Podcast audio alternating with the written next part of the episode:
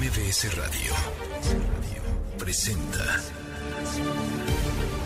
Luis Cárdenas en MBS Noticias.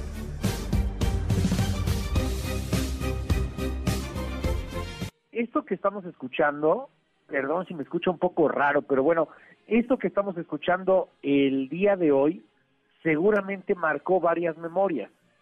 Recordará usted el Día de la Bandera.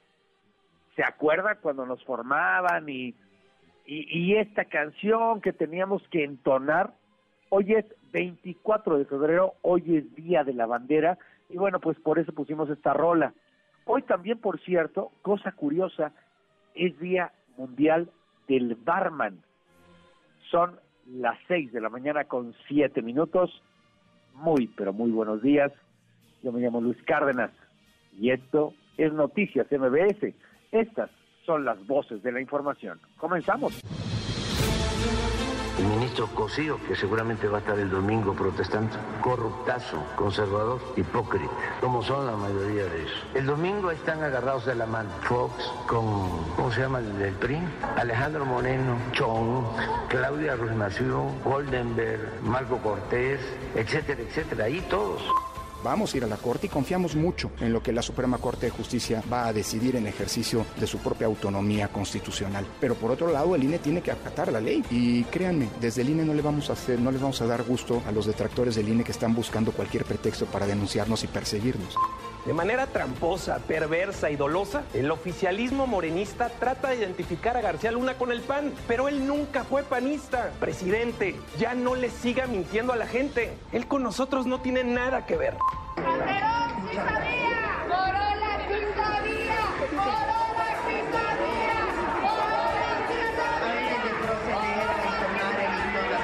Continuar con los laudos. Hay un embargo precautorio en favor de los trabajadores. Esto quiere decir que lo poco o mucho que pueda tener Aeromar va primero a pagar más de 150 millones de pesos que se adeudan a los trabajadores. No es correcto que la juzgadora impusiera una restricción absoluta a la autoridad responsable para que no se informe a la sociedad respecto del procedimiento que está involucrada la quejosa. Evidentemente también ayudar a los soldados ucranianos a formarse en el uso y en el manejo de estos tanques Leopard. En relación con la ayuda aérea que antes ha preguntado, tenemos que estudiarlo. Evidentemente esto es algo que tendremos que hablar con nuestros aliados, tanto a nivel de la OTAN como también a nivel europeo.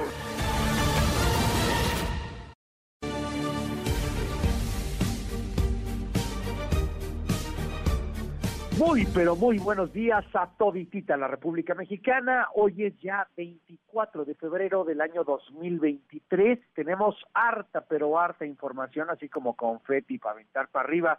Oiga, a ver, varias cosas. Uno, el asunto de Marco Cortés, caray. Ahora resulta que García Luna no es de ningún partido.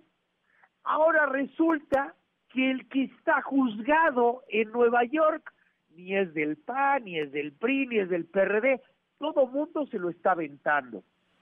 Por Dios.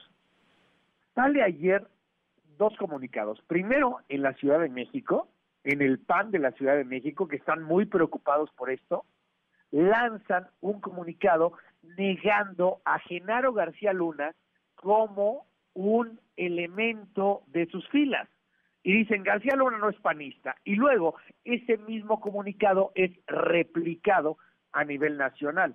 Vamos a platicar al respecto del tema.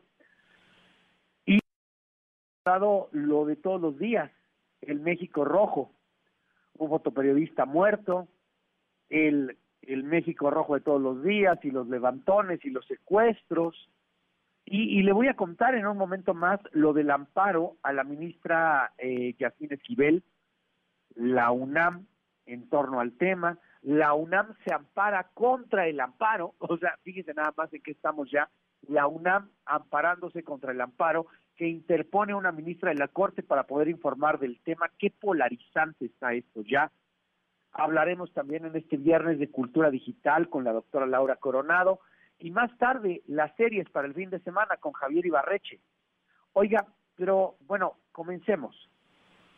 Lo que a mí más me ha llamado la atención es lo que está sucediendo en el marco de las reacciones brutales en el caso de García Luna. Y es que no es para menos. Nadie quiere hoy tener la mancha, la mácula de Genaro García Luna en su historial. Y el PAN se deslinda, como si fuera posible, y le quiero preguntar el día de hoy, en el 5571-131337, va de nuevo 5571-131337, le quiero preguntar a usted, ¿con qué partido político vincula usted a García Luna? Porque la cosa es muy clara. O sea, García Luna, ¿en dónde estuvo? García Luna es del PRI, del PAN, del PRD, de Morena, el, de, de, lo que era la 4T, ¿en dónde usted ubica en el espectro político a García Luna?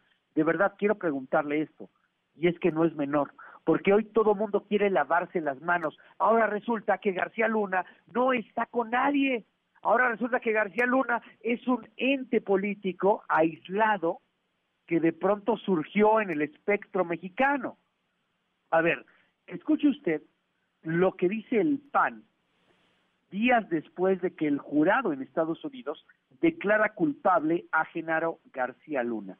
Esto, esto dice el PAN en la voz de Marco Cortés. Escuche. El gobierno presume como suyo el caso de García Luna, quien penosamente tuvo que ser juzgado en los Estados Unidos, porque el gobierno de López Obrador no tuvo la capacidad para hacerlo en México. De manera tramposa, perversa y dolosa, el oficialismo morenista trata de identificar a García Luna con el PAN, pero él nunca fue panista. Presidente, ya no le siga mintiendo a la gente. Él con nosotros no tiene nada que ver.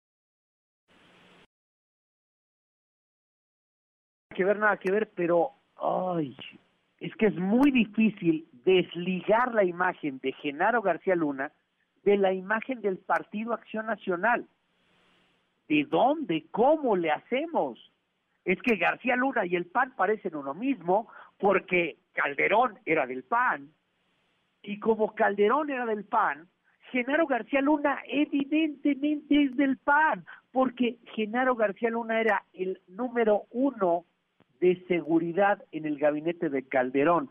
Y luego vienen los grises en un país maniqueo que solamente ve blancos y negros. En un país en el cual no puede haber grises, en un país radicalizado. Y hay quien dice, es que Calderón se peleó con el PAN, es que Calderón no, no, no representa a nuestro albiazul. Es que Calderón no era, no era cercano, es más, quiso crear su partido político, pero eso probablemente ya no permea. Y mire, ¿qué nivel de preocupación habrá?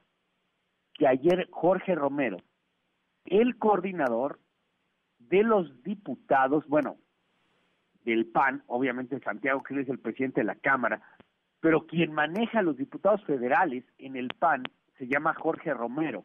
Y Jorge Romero es de, de, de la misma camada, de, de, de la misma, de, la misma cuna, en donde está Santiago Tabuada, en donde está Mauricio Tabe, en donde está Xochitl Galvez, que no es de ellos, pero los apoyan hoy, y que puede arrebatar la ciudad en este 2024, y, y, y, que pueden dar una gran pelea. Entonces, lo que le urge al PAN en este momento, como nunca, es deslindarse de Genaro García Luna. Es la voz del coordinador Jorge Romero. Porque este personaje no fue miembro del Partido Acción Nacional, nunca lo fue. Fue parte de un gobierno que tuvo muchas cosas más que el expresidente Calderón ha declarado que él no tenía conocimiento de esto y tanto que ni siquiera salió al caso en el juicio su nombre. Así es que para nada nosotros consideramos, no, no, no, para nosotros, para nosotros esto no es lavarnos las manos. Para nosotros esto es preclaro en decir que la persona sentenciada no era miembro, nunca lo fue del Partido Acción Nacional. No, no, no, no, no, no, no ni lo conocíamos, nomás fue el primer oficial de seguridad en el gobierno del Partido Acción Nacional, que era de Felipe Calderón. O sea, la, o deslindar a Genaro García Luna del PAN, a mí me parece muy difícil, pero es lo que hoy están volcados en la oposición. Que García Luna ni era panista, ni era perista, ni era perredista. A ver cómo les va, no con la polarización, no con los anti López Obrador y los pro López Obrador. A ver cómo les va. Vamos a estar pendientes del tema.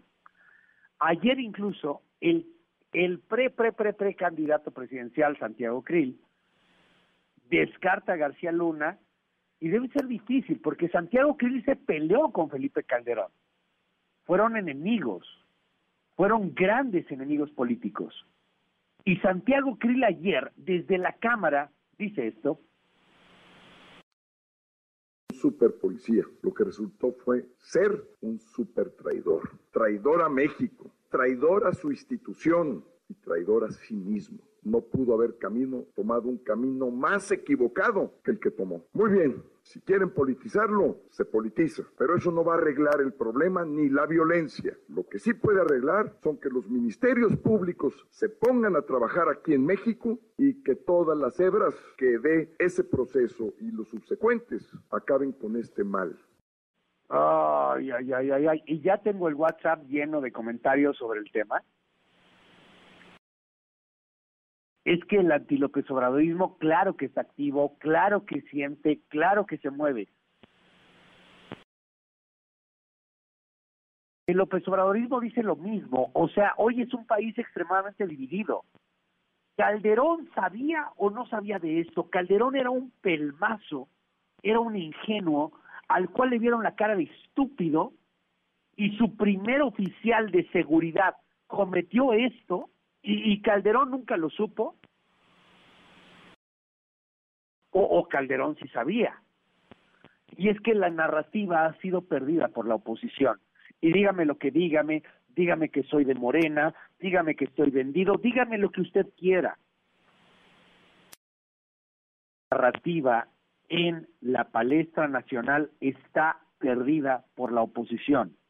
No hay forma de ganarlo. Fue una semana muy dura porque pasó García Luna y pasaron las encuestas del Estado de México y Coahuila, y vaya que le ha ido muy mal a la oposición en esta semana. Y ayer, en la Cámara de Diputados, de plano, cancelaron sesión, que de cualquier manera, jueves, ah, difícil, porque los morenistas despliegan, despliegan perdón, una manta gigante al grito de Calderón sí sabía, Calderón sí sabía, Calderón sí sabía, con una lona en donde aparece en una de las tantas y tantas y tantas fotos que hay Felipe Calderón y Genaro García Luna. O Calderón era un idiota y no tenía idea de lo que estaba haciendo su principal elemento en seguridad, era un ingenuo, lo cual, y perdón, me remito al diccionario, busque usted la definición de idiota. O Calderón era un ingenuo, ergo, idiota, y no sabía qué hacía su principal elemento de seguridad. Cualquiera de las dos es gravísima.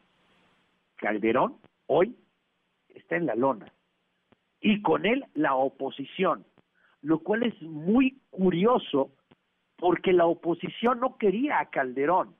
Si nos remitimos a un, que se ve lejano, pero nos remitimos a un 2018, la oposición no quería a Calderón, el PAN no quería a Calderón, habían renunciado.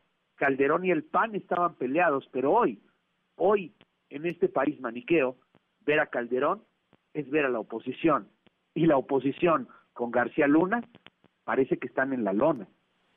Escuche usted el grito eufórico en la Cámara de Diputados con la manta desplegada de Morena, de la 4T. Escuche.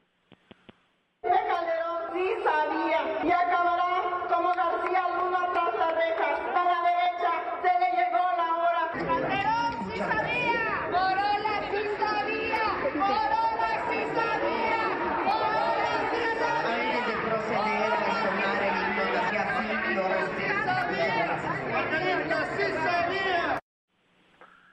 Borolas sí sabía.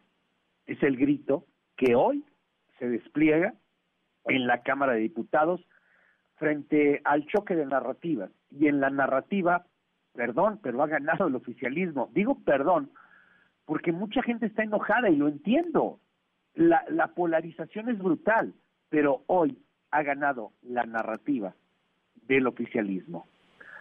Oiga, por otro lado, ayer sorpresa, da gusto, da mucho gusto, qué bueno que se encuentra bien de salud, pero reapareció brevemente como, como un pestañeo, como una especie de ensueño, aparece Alejandro Gertz Manero, el fiscal general de la República. Eh, fue intervenido quirúrgicamente y reapareció el día de ayer en una reunión con el nuevo presidente de la barra mexicana del Colegio de Abogados, Víctor Olea Peláez, y el presidente de la World Jurist eh, Association, Javier Cremades. Eh, ahí hay una fotografía que se movió, que generó memes, ya sabes, pero pues aparece Gerd Manero, no dice nada. O sea, literalmente posa para la foto y ya, no hay más. Qué, qué bueno que ya puede estar de pie, que puede ir, que puede sacarse una fotografía, pero no dijo nada. O sea, ni pío, ¿eh? Lo llevaron, fotografía, fotos, fotos, está bien, y se acabó. No hay una declaración, no hay un audio, no hay absolutamente nada pero ya está, si me sigue a través de la tele, seguramente lo está viendo en este momento, es la fotografía del fiscal general de la República, Alejandro Manero, que vuelve a aparecer en la palestra nacional. Oiga, eh, vámonos a cambiar un poquito de tema. Eso pasaba en la Fiscalía General de la República. Había acción también en la Cámara de Senadores yo le platiqué ahorita lo que pasa en la Cámara de Diputados, en donde la cosa está que arde. Pues en el Senado no, no, no, no pasa menor. Pero bueno, ahora se van contra el presidente del Senado. El presidente del Senado, Alejandro Armenta, pues es llamado para no tolerar expresiones de violencia de género. Y es que usted recordará que antier la diputada Rocío, perdón, la senadora Rocío Abreu amenazó a la senadora Lili Telles con mostrar un video íntimo. O sea, ya en estas estamos, en pleitos de vecindad, en pleitos de la más baja calaña. Ya en esas estamos.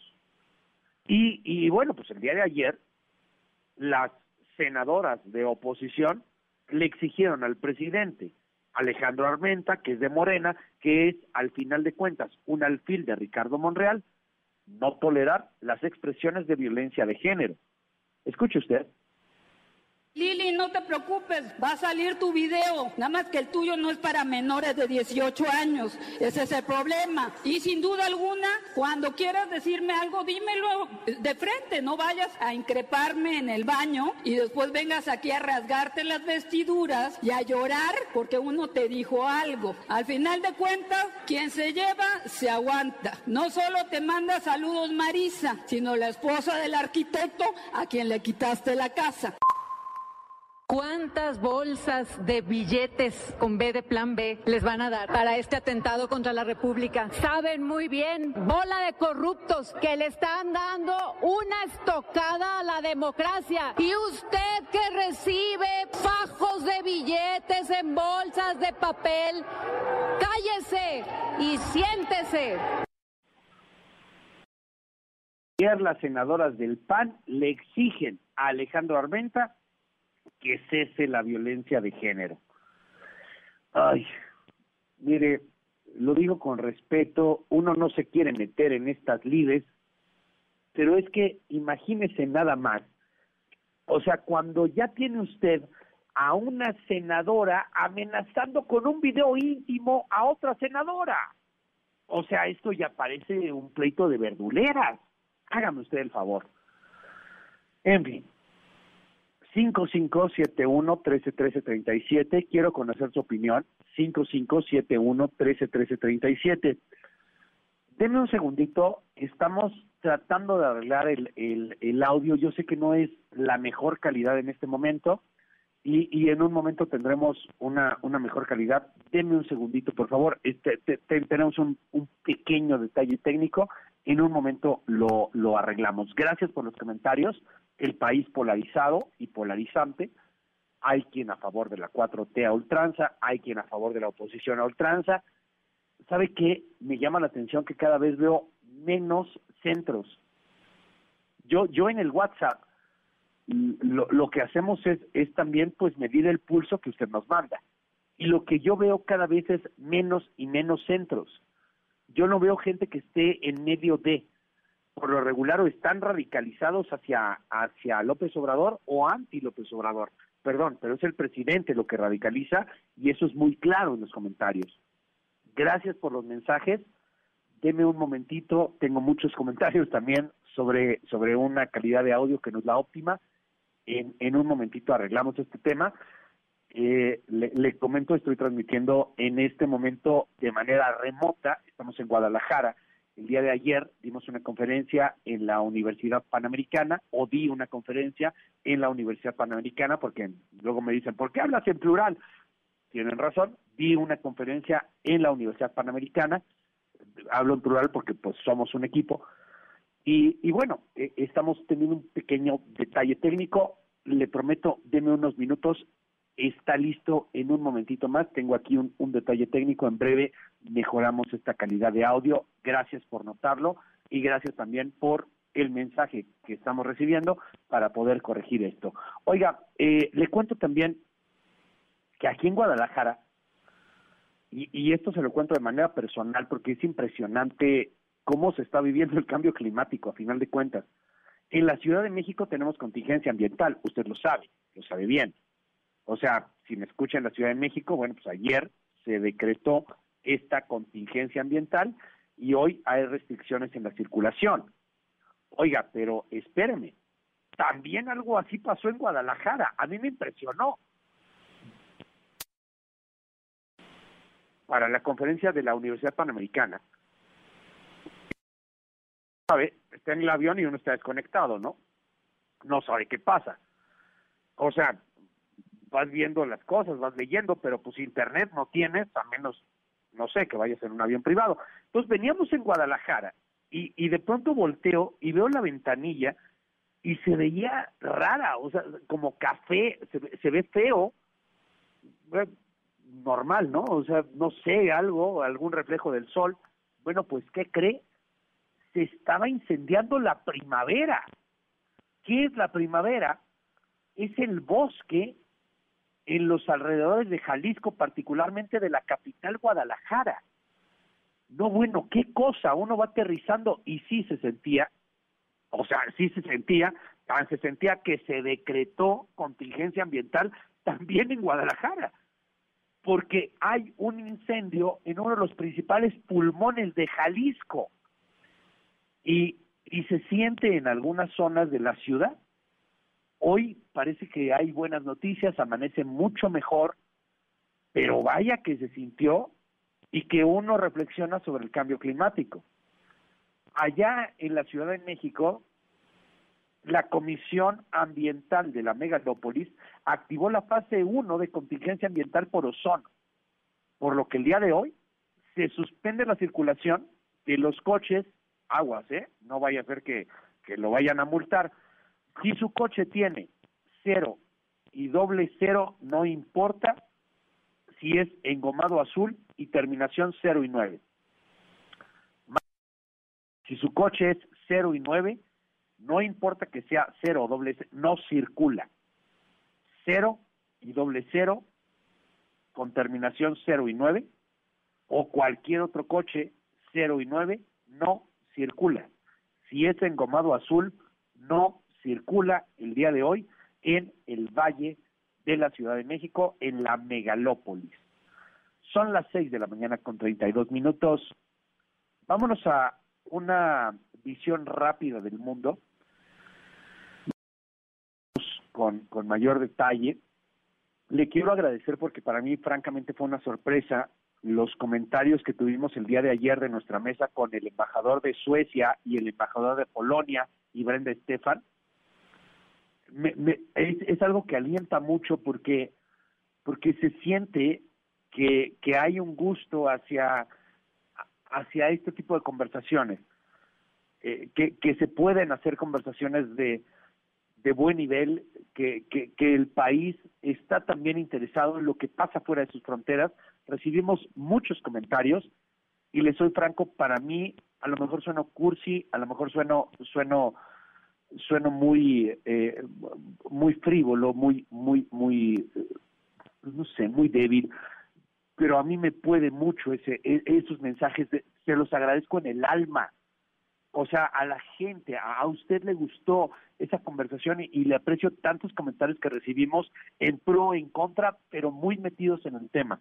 Vamos a tratar de hacer más cosas así y me da mucho gusto que al menos la comunidad que estamos formando en nuestro WhatsApp está muy consciente de lo que pasa fuera de las fronteras mexicanas. Gracias por los comentarios, por esa mesa que puede usted eh, eh, escuchar o volver a ver. Si, si no la vio, si la quiere volver a ver por alguna referencia, por, por cualquier cosa, está disponible en mbsnoticias.com. Oiga, y me voy rapidísimo al mundo. En Ucrania se lanzó un billete conmemorativo en honor al esfuerzo del pueblo ucraniano. Los ucranianos están luchando con todo contra la invasión rusa. Y, y bueno, lanzaron un billete con unos soldados, es un billete de 20, de, de lo que sería eh, pues medio dólar más o menos, 20 grivnas, que, sería el equivalente a medio dólar, y ahí aparecen los soldados ucranianos eh, en una especie de lucha de frente contra el eh, ejército ruso en esta invasión. Por otro lado, ayer habló el Ministerio de Defensa en Rusia y Sergei Shoigu denunció que las potencias occidentales están tratando de desmembrar a Rusia y privarla de su independencia. Hoy se cumple un año de esta guerra que, como nos decían ayer en la mesa que tuvimos, es una guerra que va a cambiar el destino del mundo de ese tamaño es lo que está en debate. Platicaremos más adelante aquí en MBS Noticias. Son las seis con treinta y cinco minutos. Nuestra clásica de viernes, me siento muy contento, me siento muy feliz. Ya es fin de semana y me quiero divertir. Pásenla muy bien. En breve regresamos con mucho más. Oiga, pero antes, ¿cómo va a estar el clima el día de hoy? Clima. MBS Noticias. Hola Luis, muy buenos días a ti y a todo el auditorio. Los saludamos con gusto desde el Servicio Meteorológico Nacional de la Comisión Nacional del Agua y les informamos que en el transcurso de este viernes la aproximación de un nuevo frente frío al estado de Baja California en interacción con una vaguada polar al norte de dicha entidad y con la corriente en chorro polar nos estará originando vientos fuertes con tolvaneras en la península de Baja California, Sonora y Chihuahua, así como lluvias puntuales fuertes en Baja California y probabilidad de caída de nieve o agua nieve en sierras de esta entidad. A su vez, eh, pronosticamos oleaje de 2 a 3 metros de altura en la costa occidental de toda la península de Baja California. Por otra parte, el frente número 35 se extenderá con características de estacionario sobre la frontera norte y noreste de la República Mexicana, ocasionando fuertes rachas de viento con tolvaneras en entidades del norte y noreste del país, así como lluvias aisladas en zonas de Coahuila, Nuevo León y Tamaulipas. Se prevé que al final del día este sistema deje de afectar a nuestro país. Y bien, la circulación de un sistema de alta presión mantendrá viento de componente sur, eh, surada con rachas de hasta 60 km por hora en el litoral del Golfo de México, sureste del país y la península de Yucatán. Asimismo, un canal de baja presión sobre el oriente y sureste mexicano, aunado al ingreso de humedad del Océano Pacífico, Golfo de México y el Mar Caribe, nos ocasionará chubascos en Chiapas y lluvias aisladas en los estados de las regiones mencionadas. Finalmente, para la Ciudad de México, pronosticamos condiciones de cielo despejado la mayor parte del día y sin probabilidad de lluvia. Estaremos alcanzando alcanzando una temperatura máxima que oscilará entre los 27 y 29 grados Celsius, reportó Aram Nava.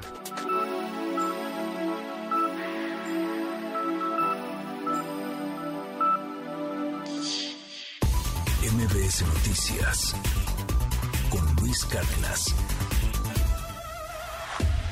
Indicadores financieros.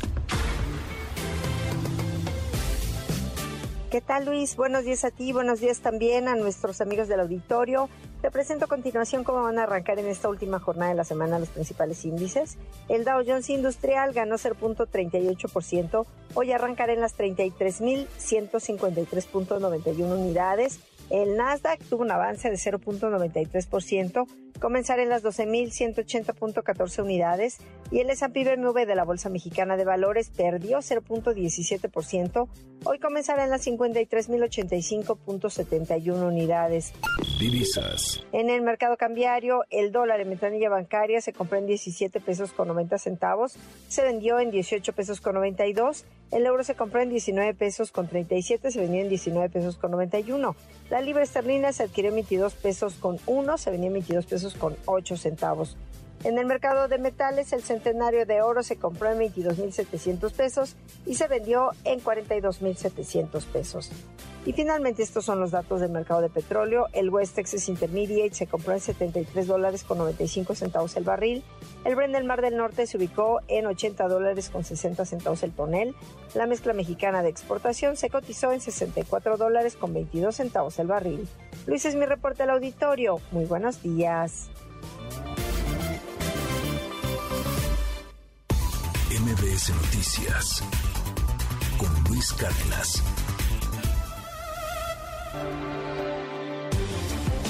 Primeras planas. El Universal. Ponen candado a operativo aéreo contra Ovidio. La Sedena reserva por cinco años la información de las bitácoras de las aeronaves que participaron en la captura del narco. Argumenta riesgo para operaciones y militares. Milenio. AMLO apoya que mujer presida el INE y Humphrey ya lo medita. Ellas suelen ser más honestas, más responsables y más justas que los hombres. Razona. Unidos quiere llevar la mano en la candidatura de la oposición. Medina Plasencia. Reforma. Arman a oscuras el relevo del INE. Se registran 939 personas como aspirantes a consejeros. Ocultan diputados a los candidatos, sus trayectorias y estado de origen. Excelsior. La inflación da tregua, pero no los alimentos. Primera quincena de febrero, aunque la carestía general anual llegó a 7.76%, productos básicos en la dieta de los mexicanos, como el chile serrano y el jitomate, subieron entre 57 y 91%. Animal político. Fiscalía de Baja California reporta dos días después el asesinato del fotoperiodista Ramiro Araujo, dice que fue asalto y hay dos detenidos. La jornada. Rusia se alista para una larga guerra, un año de hostilidades en Ucrania. El financiero. Preocupan a Banjico altos niveles de inflación en el país. Advierte la Junta de un proceso desinflacionario más lento de lo previsto. El economista. Inflación da atisbos de mejoría y alineación hacia sus objetivos, general y subyacente, inferiores a las del periodo previo. Reporte Índigo. A un año del golpe, Hoy se conmemora el primer aniversario de la invasión a Ucrania, un hecho que parece no tener fin y que además de los estragos sociales y de la violencia que ha provocado en la región, también amenaza con convertirse en un problema económico para todo el mundo. El Sol de México. Preparan una larga batalla por el INE. Oposición mostrará su fuerza el domingo. Guadalupe Acosta, uno de los convocantes al mitin, adelanta que la pelea será en la Corte. La prensa.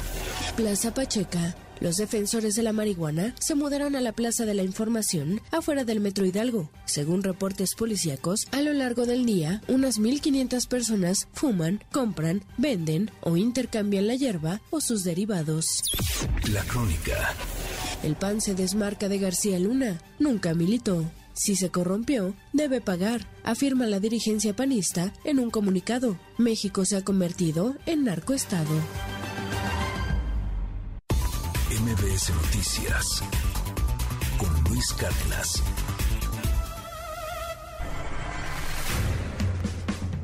Estados.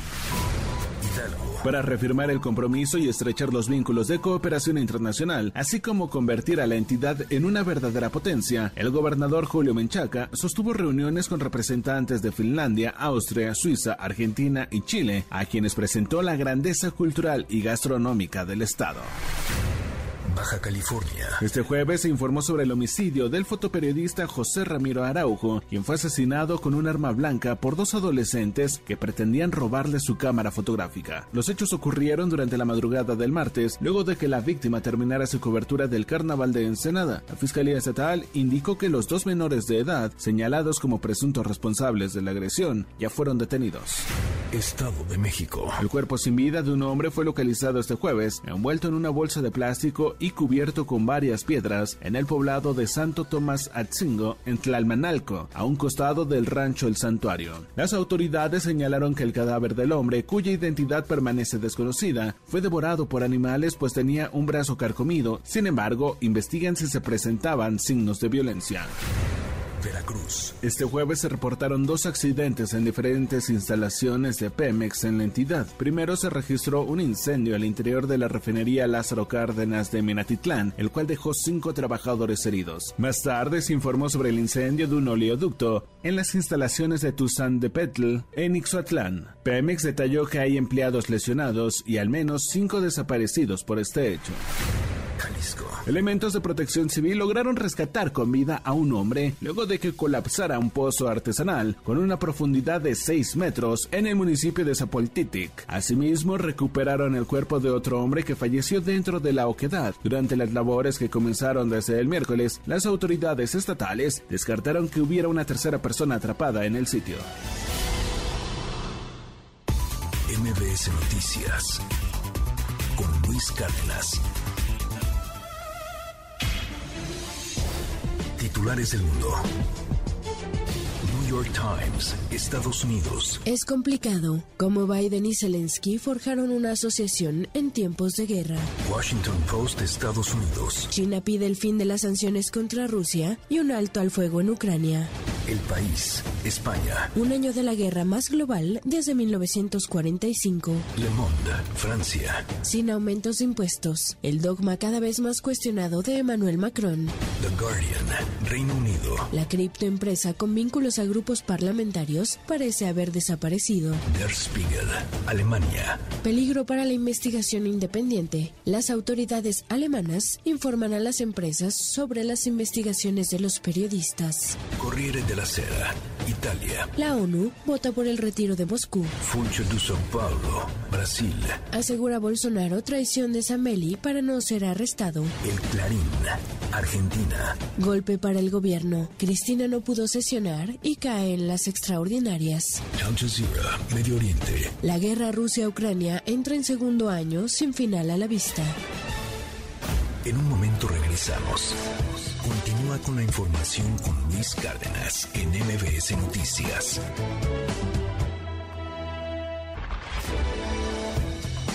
Ya estamos de regreso. MBS Noticias con Luis Cárdenas. Continuamos. Trascendió en la prensa. En la intensidad de su campaña de desprestigio, se puede medir el espanto que le causa la 4T la marcha ciudadana del próximo domingo. Desde el presidente de la República hasta el más humilde tuitero de la red AMLO, se han dado vuelo tratando de criticar, desprestigiar e intimidar a quienes saldrán a las calles para denunciar la contrarreforma electoral. Tanto en redes sociales como en discursos en tribuna o conferencias de prensa, los acólitos presidenciales insisten en que quienes marchan lo hacen para defender la corrupción. Inclusive andan diciendo que será una marcha para defender a Genaro García Luna. Qué manera de querer confundir la magnesia ciudadana con la gimnasia oficialista. El propio Andrés Manuel López Obrador enfocó sus baterías contra el exministro José Ramón Cosío, al que nomás le faltó acusar de la pérdida de Texas. Si tan desangelada estará la marcha del domingo y sus motivaciones son tan retorcidas, resulta extraño que le preocupe tanto a la 4T. Miedito. Bajo reserva del Universal. Nos platican que apenas confirmaron que el Senado avaló el plan B del presidente Andrés Manuel López Obrador en la bancada de Morena. En la Cámara de Diputados surgió una nueva prioridad, un plan para limitar las atribuciones del Tribunal Electoral, luego de que determinó que la próxima presidencia del INE debe estar a cargo de una mujer. Nos cuentan que los morenistas comenzaron a urdir su estrategia desde el periodo pasado, cuando el tribunal ordenó incluir a Movimiento Ciudadano en la comisión permanente y más tarde se fortaleció la idea cuando ordenó modificar la convocatoria para elegir consejeros del INE. Nos cuentan que el coordinador Ignacio Mier ya encargó a un grupo de legisladores diseñar una vía legal para frenar a la máxima autoridad electoral. Queda claro que la mayoría oficialista, la única autoridad a la que le gusta someterse, es a la del inquilino de Palacio Nacional. Confidencial, el financiero. En Estados Unidos ya empieza a haber preocupación por el plan B de López Obrador. El único congresista mexicoamericano, Chuy García, afirmó que me preocupa el impacto que estos cambios en el INE tendrán convendrán en la democracia de México. Recortar personal, disminuir su autonomía y limitar su capacidad para castigar a los políticos por infringir las leyes electorales podría socavar su capacidad para proteger el derecho al voto, explicó el legislador. Las alarmas internacionales empiezan a sonar. Trascendió de milenio. Que en cuanto fueron enviadas las leyes faltantes del Plan B electoral al jefe del Ejecutivo, el coordinador de Morena en el Senado, Ricardo Monreal, recibió la visita del secretario de Gobernación, Adán Augusto López, con quien tuvo una charla amistosa en la que se dieron tiempo de invocar sus terruños. Tabasco, que es un Edén, dijeron, y Zacatecas, estado sobre el que el legislador parafraseó al poeta Roberto Cabral del Hoyo, si te fuera la suerte menos ingrata, pavimento pudieras lucir de plata. se nota que andaban inspiradísimos. Rosones de la razón. Vaya que la ola de críticas por la culpabilidad de Genaro García Luna en delitos de narcotráfico en Estados Unidos ha simbrado al PAN y es que ya sea por redes sociales o en diferentes espacios como la Cámara de Diputados se ha relacionado a Acción Nacional con la actividad delictiva del exsecretario de Seguridad Pública. Ayer, con 48 horas de atraso, la dirigencia partidista a cargo de Marco Cortés y los coordinadores parlamentarios se vieron obligados a salir para intentar apagar el fuego y afirmar que el exsecretario no fue militante del Albiazul. Algunas voces, como la del diputado Santiago Krill, ya tomaron incluso la línea discursiva de que se investigue a quien se tenga que investigar, mientras del otro lado del ring, Morena intenta capitalizar el golpe para pedir que se retire el registro del PAN por supuestamente ser aliado de criminales. Uf. Pepe Grillo, de Crónica. Alito Moreno se quiso pasar de vivo. Movió hilos al interior del PRI para extender su mandato hasta el 2024, para hacerse cargo de nombrar a los candidatos del tricolor para las elecciones de ese año. Parecía que avanzaba sin mayor problema. Algunos correligionarios se quejaron, pero fueron avasallados. El INE lo paró en seco. El instituto que rechazó que se quede más tiempo porque las modificaciones incumplían lo que establecen los propios documentos básicos del partido. O sea, que no se respetó el procedimiento que el partido tiene contemplado para estos casos. Se abre una oportunidad para este partido de buscar un liderazgo que tenga como meta unirlos y que no los abochorne. Ya se verá si aciertan o no. El tricolor está reducido a su mínima expresión. Otro error los puede borrar del mapa. Rayuela de la jornada. Ya entendimos. Los 16.5 millones de pesos de finiquito para los dos consejeros no se tocan. En un momento regresamos. Continúa con la información con Luis Cárdenas en MBS Noticias.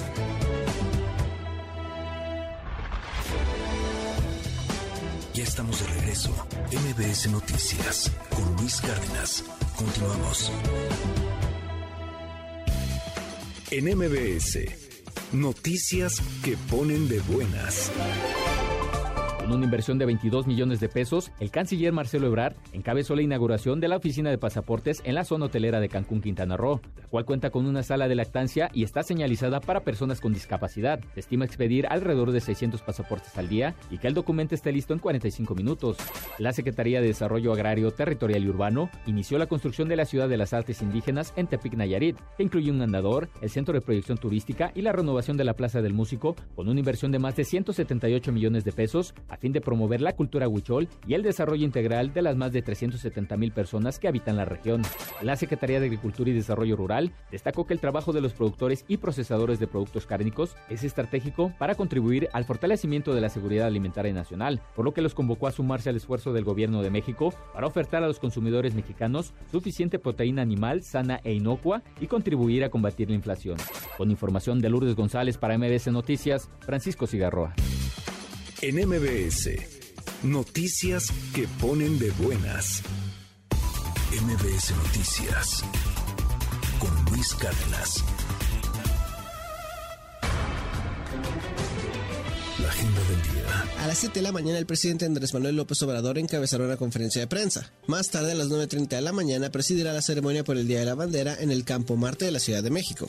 A las 9.20 de la mañana, Grupo Bolsa Mexicana de Valores realizará el evento del campanazo del lanzamiento del fondo de inversión Sun Prosperity de Santander Asset Management. A las 10 de la mañana se llevará a cabo la audiencia en la que podría determinarse si se suspende el proceso penal en contra de Rosario Robles por el caso de la estafa maestra. A las 10.45 de la mañana, la comunidad rusa realizará una manifestación en contra de la invasión a Ucrania frente a la embajada de Rusia. Al mediodía, la jefa de gobierno de la Ciudad de México, Claudia Sheinbaum, ofrecerá una conferencia de prensa.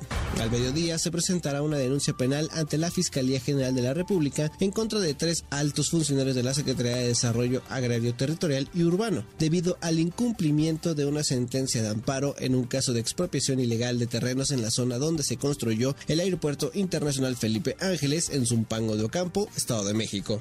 El Consejo de Seguridad de la ONU marcará el primer aniversario de la guerra de Ucrania con una reunión ministerial. En Kartanaka, India, los ministros de Finanzas y gobernadores de bancos centrales del G20 celebrarán dos sesiones multilaterales.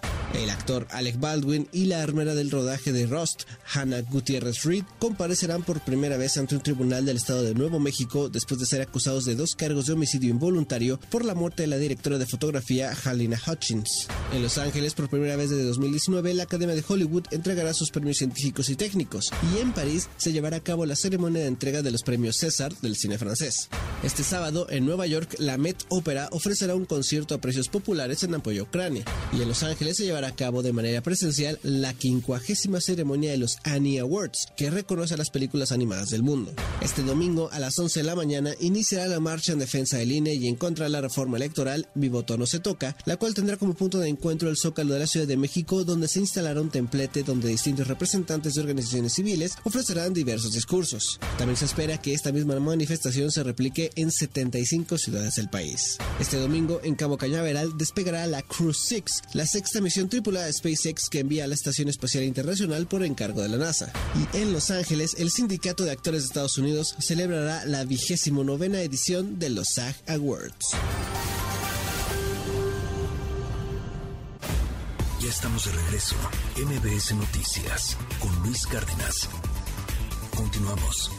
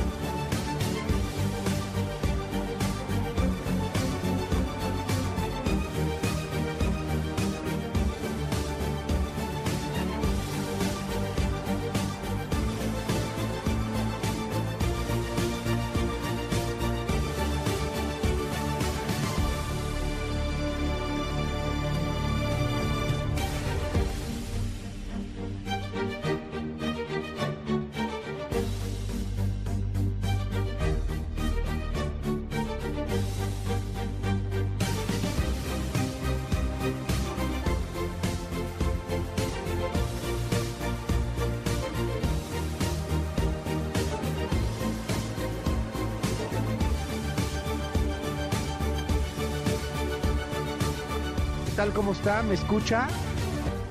Creo que ya estamos. Oiga, una disculpa.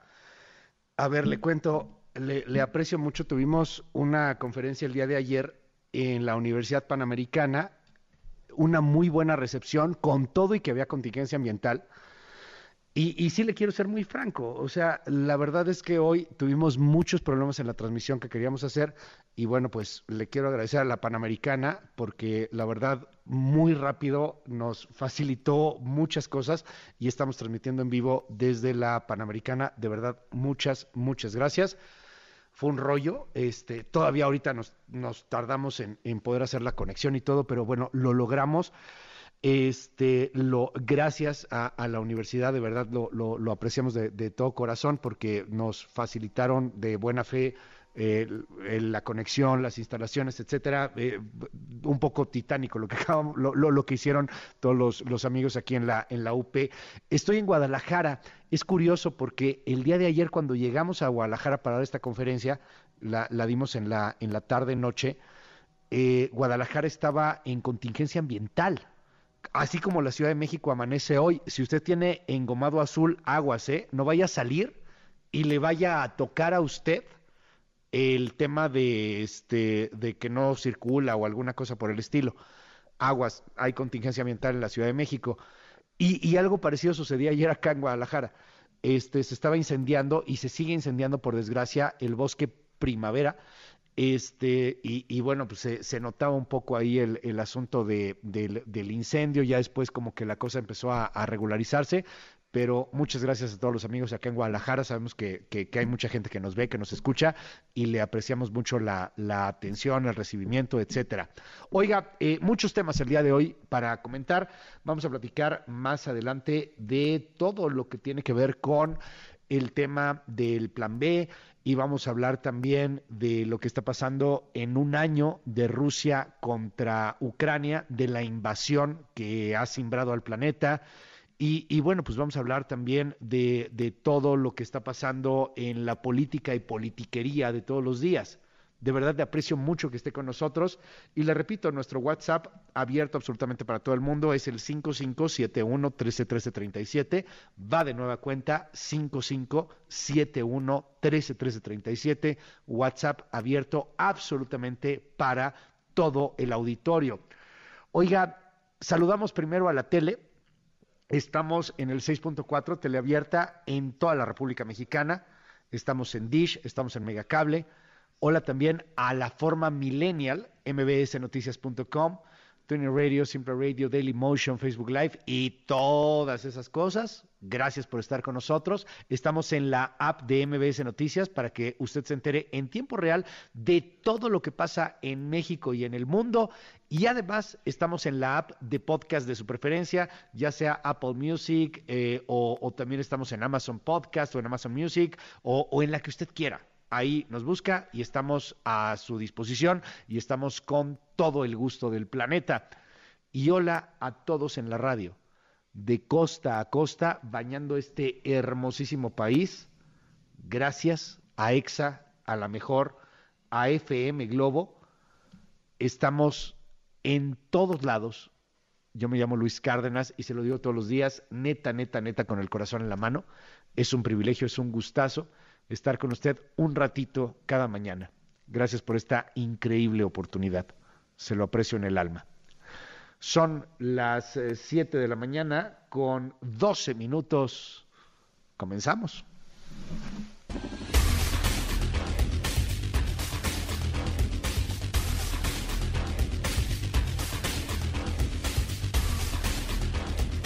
Días en el Senado de la República se aprobó el famosísimo Plan B.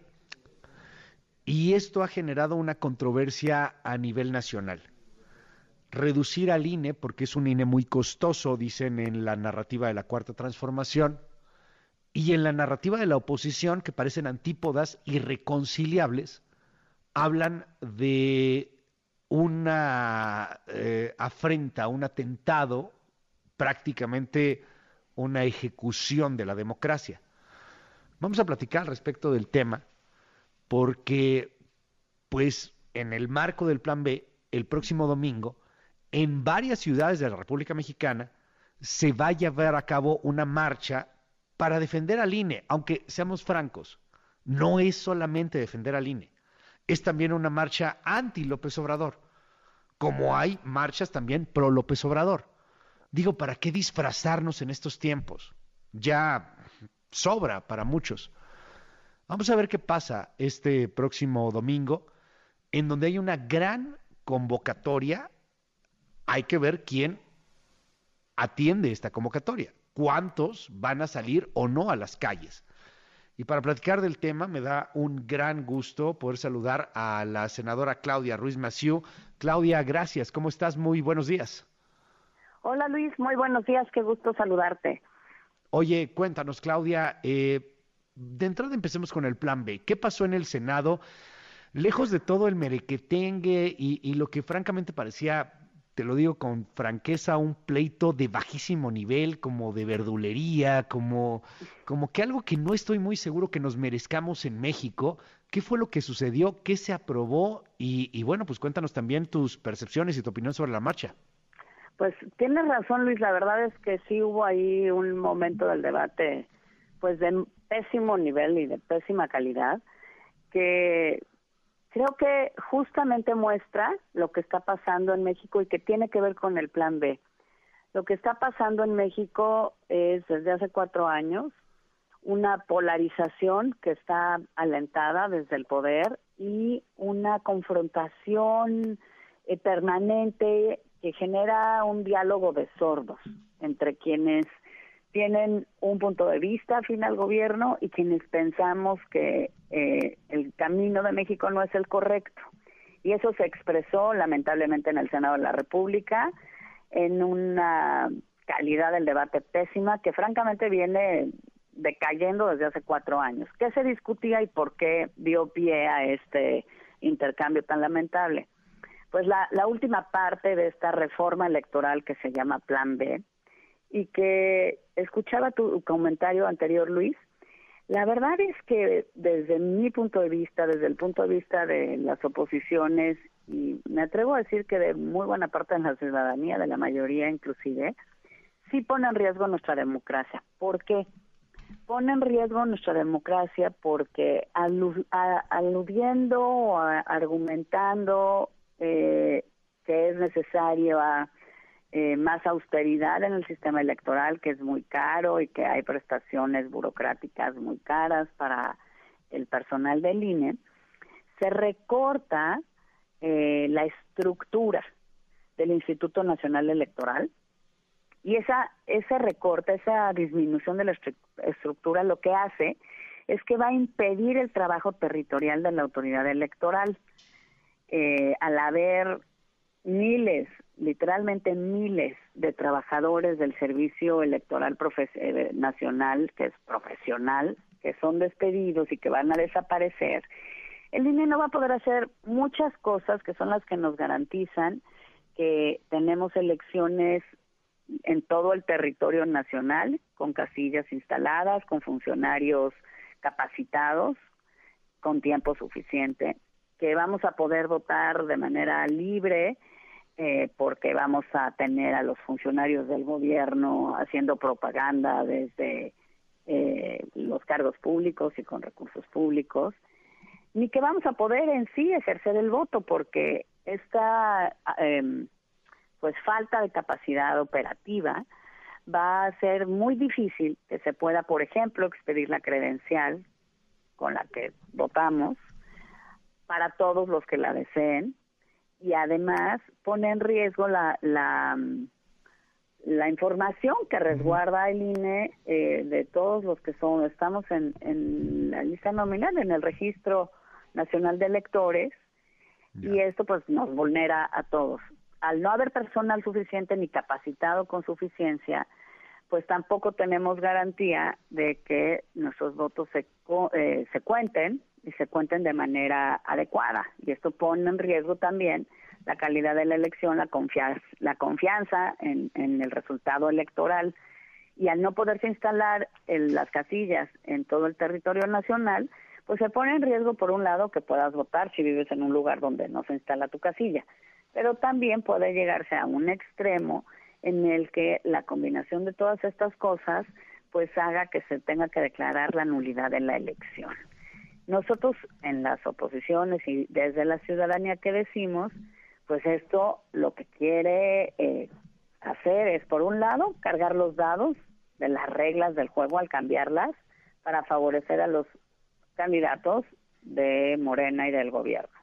Y por otro lado, limitar a eh, los otros partidos que pertenecemos a la oposición a que tengamos acceso a las mismas reglas del juego. Esto desequilibra la cancha del juego, ya no hay piso parejo, pero sobre todo pone en riesgo a el ejercicio del voto de todos los mexicanos. Entonces es es una trampita esto de decir que es por austeridad y que porque hay que mejorar el sistema, como cualquier sistema, claro que se puede mejorar, pero no desde el poder y para favorecer al poder, sino siempre como ha sido en México cuando se trata de las reglas del acceso al poder, con el consenso de todas las fuerzas políticas y con oportunidad, construyendo entendimientos y consensos, no imponiendo desde una mayoría de gobierno.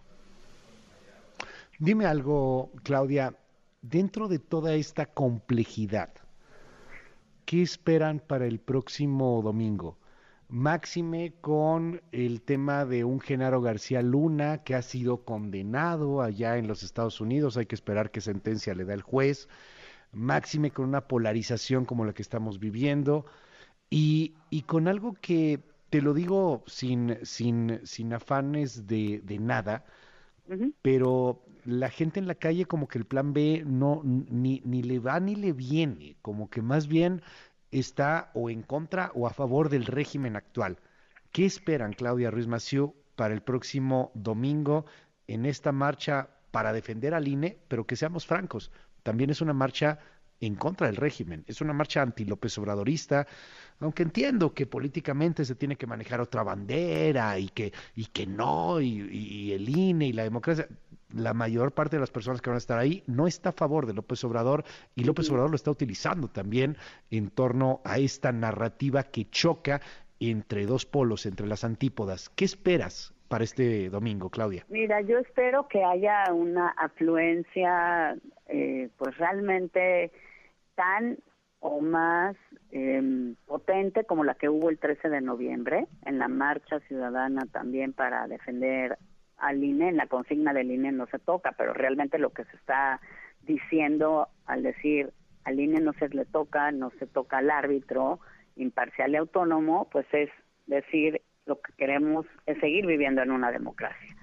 Creo que va a haber esa gran afluencia ciudadana en el Zócalo en la Ciudad de México y en las principales plazas públicas del país, porque finalmente sí creo que la mayoría eh, de los mexicanos, Luis, no queremos perder eh, la posibilidad de vivir en un país democrático. ¿Y eso qué significa? Más allá de pensar en el INE como autoridad electoral, que sin duda en su imparcialidad y en el profesionalismo y la experiencia de su, de su servicio eh, electoral de carrera, lo que nos da es certidumbre en las elecciones y garantía de elecciones libres, transparentes y de voto libre, eh, significa que vivimos en un país en donde todos tenemos las mismas libertades y los mismos derechos, incluso el de pensar diferente, es más, empezando por el de pensar diferente.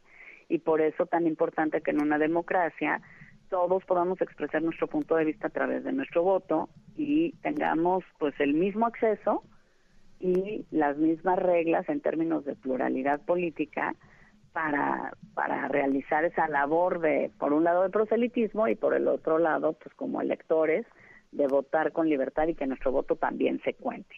Eso quiere decir vivir en democracia, un país donde todos somos iguales, literalmente, en el acceso y ejercicio de nuestros derechos, en las mismas libertades, sin que importe cómo pensamos, si estamos a favor o en contra del gobierno. Y yo creo que eso se va a seguir expresando en la concentración del domingo, porque sí creo que en estos pues en estas décadas de construcción del sistema democrático de México, por imperfecto que sea, eh, sí se ha venido construyendo una ciudadanía cada vez más participativa, cada vez más libre y que desde hace algunos meses nos ha demostrado pues que está más allá incluso de lo que los partidos políticos decimos o proponemos está eh, pues asumiendo un rol ciudadano permanente, no solo en los momentos electorales. Y creo que esa fuerza se va a sentir eh, este fin de semana. Claro que desde Palacio Nacional se ha venido caracterizando a quienes queremos defender el INE y queremos defender la democracia como enemigos del régimen y eso es justamente lo que lo que está mal y lo que muestra cómo pues Morena lo que tiene es una vocación autoritaria y no una vocación democrática, porque pues en un régimen democrático, pues ya sabes que hay quien piensa diferente, ¿no? imaginemos cualquier otro país democrático, por ejemplo, no sé, Reino Unido, donde el primer ministro cada miércoles está acostumbrado a que ir en el Parlamento y sus opositores lo cuestionen duramente, le digan cosas y pues a nadie le dice traidor a la patria, ¿verdad? Es así, simplemente es la mecánica democrática. O, o sí le dicen, o sí le dicen, pero, pero puede confrontarlo, puede, puede entrar al tema, puede entrar a un debate muy álgido y, y, ácido y, ahí está, ¿no? Pero, pero aquí no, y, y yo ahí quiero, quiero preguntarte, o sea, ¿qué pasa con la gente que está en medio? Porque tú tienes, a, insisto, estas antípodas, el López Obradorismo y el anti-López Obradorismo. Y, y, están radicalizados. Parece que no se pueden hablar uno con otro. No hay forma, no hay manera. Eh, yo no sé si este 2023 y 2024 van a ser los años de la calle, en donde salga la gente en contra del presidente y la gente a favor del presidente, y ojalá que esto no pase a mayores, y ojalá que nunca se, se cruce esta línea que es muy delgada ya, cada vez más delgada de, de la violencia. ¿Cómo hablar con el otro? ¿Qué, ¿Qué pasa con el que está en medio y que cada día, y, y que creo que y te lo digo francamente, creo que somos más los que cada día de pronto vemos a los políticos y, híjoles, que dan igual. O sea, no, no pasa nada si vamos con melón o con sandía, dan igual. Una gran decepción de una clase política, de una parte que está en medio y, a la cual ni A ni B les dicen absolutamente nada, Claudia. Creo que tocas un punto eh, central de lo que está pasando en México, Mario. No eh, Luis, no podemos decir eh, que todos de un lado están absolutamente bien y todos del otro lado están absolutamente mal. Esto no nos lleva a ningún lado, es más, nos lleva al tipo de debate, pues perdóname la expresión, este chafa, triste, indignante que vimos en muchos de los senadores y senadoras de la República el miércoles pasado que se discutió el plan B. Si no somos capaces de entender que somos diferentes y de tener la voluntad de buscar entendimientos básicos de convivencia, sobre todo en algo tan elemental para una democracia como son las reglas de acceso al poder, cómo queremos que la ciudadanía se sienta eh, pues representada por por alguien, ¿no? Y justamente creo que de por eso el, domingo sí vamos a ver a una ciudadanía que en muchos sentidos en este tema y, y creo que en el futuro en muchos temas pues va a haber, comillas, rebasado a la clase política y a los partidos políticos en su exigencia de las cosas. Porque también las reglas democráticas implican, la tolerancia es un principio básico, ¿no? la aceptación de, del otro, de la pluralidad, de la diversidad de pensamiento.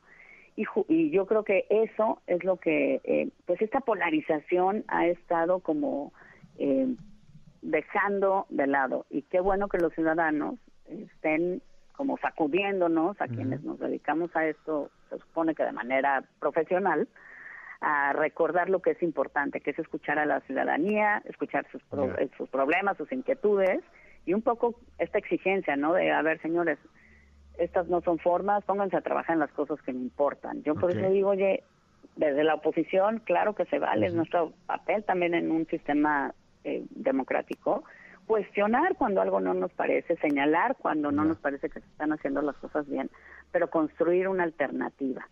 En el Senado, el bloque de contención, pues hemos eh, defendido las instituciones, la constitución, las libertades y derechos de todos, pero estamos obligados a construir también un proyecto pues que le dé justamente una opción a quienes no están conformes con cómo va el país y cómo lo vamos a construir. No lo vamos o no lo debiéramos querer construir solo desde los partidos políticos, sino sobre todo con la gente, con la, ciudadanía que tiene muy claro lo que no quiere, lo que sí quiere, lo que necesita de la clase política y de los gobiernos y necesita que haya gente dispuesta a tender puentes, a reconciliar a México, escucharse y a entrarle todos los días con profesionalismo, los mejores, sean quienes sean, a resolver los muchos retos y problemas que tenemos en el país.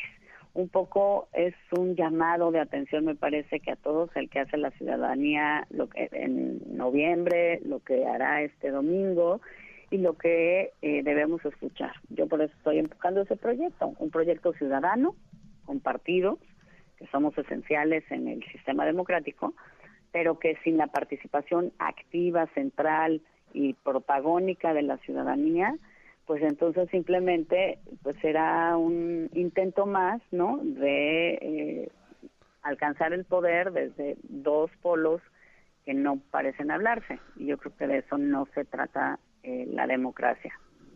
si no sabes escuchar al otro y no sabes construir en diversidad, pues no quieres vivir en un régimen democrático. Yo sí, y por eso voy a salir a acompañar a los miles, estoy seguro, cientos de miles en todo el país ciudadanos que van a salir en esta defensa y lo haré no como senadora, no como militante de un partido político, no como alguien que aspira a encabezar una gran coalición ciudadana y de partidos, sino como lo que soy, una mexicana preocupada por el rumbo de su país, como ciudadana, rodeada de ciudadanos y, y, muy clara de que pues ya basta con esta polarización tan tan destructiva para el país y que para tener la posibilidad de un mejor futuro, de construir ese México que queremos, donde verdaderamente la democracia no sea solamente un tema ni que se invoca pero no se ejerce, ni que quiere decir nada más que votas cada X tiempo, sino que es un sistema de vida, de respeto, de oportunidades y de vida digna para todos, pues justamente lo primero que tenemos que hacer es empezar a, hablarnos de otra manera y sobre todo escuchar a la ciudadanía. Te aprecio muchísimo. Es Claudia Ruiz Maciú quien nos toma esta llamada. Estamos al habla, si nos permites. Muy buenos días, Claudia. Gracias. Igualmente, Luis. Buenos días. Vamos a ver qué pasa el próximo domingo. Es la concentración en el Zócalo Capitalino. Hay una gran convocatoria. Acaba de tuitear, literalmente acaba de tuitear hace un momentito, hace 10 minutos, Beatriz Pajés, que es la directora de la revista Siempre, una revista que ha sido muy ácida en su crítica, muy, muy ácida contra el régimen de Andrés Manuel López Obrador. Beatriz Pajés ha sido muy cuestionada porque va a ser la oradora junto con el exministro Cosío y junto con personal del INE, son tres oradores, que estarán en esta mega concentración. Vamos a ver qué pasa con, con este discurso, pero acaba de tuitear la editorial de su revista, lo, lo acaba de hacer, y, bueno, pues habla de lo siguiente. Es importante hoy mencionar a Beatriz Pajes por este tema. Y dice que el presidente acusa que la concentración en el Zócalo del 26 de febrero es una conspiración ciudadana en contra del mismo presidente. Lo cierto, dice Pajés, es que tiene miedo al despertar social. Sabe que cada día pierde más adeptos y pierde más poder. Estaremos atentos. ¿Qué opina usted? Lo estoy esperando en el 5571-131337. Va de nuevo, es el 5571-131337. Nuestro WhatsApp que está abierto absolutamente para todo el auditorio. Son las 7 con 32 minutos. Se aprobó en la Cámara de Diputados esta ley, pasa a la Cámara de Senadores y luego seguramente los del bloque conservador van a acudir a la Corte para pedir que se declare inconstitucional. Vamos a combatir todas las decisiones que en estas normas ponen en entredicho y prácticamente desmantelan, descuarticen al INE, se dijo, y lo hicieron.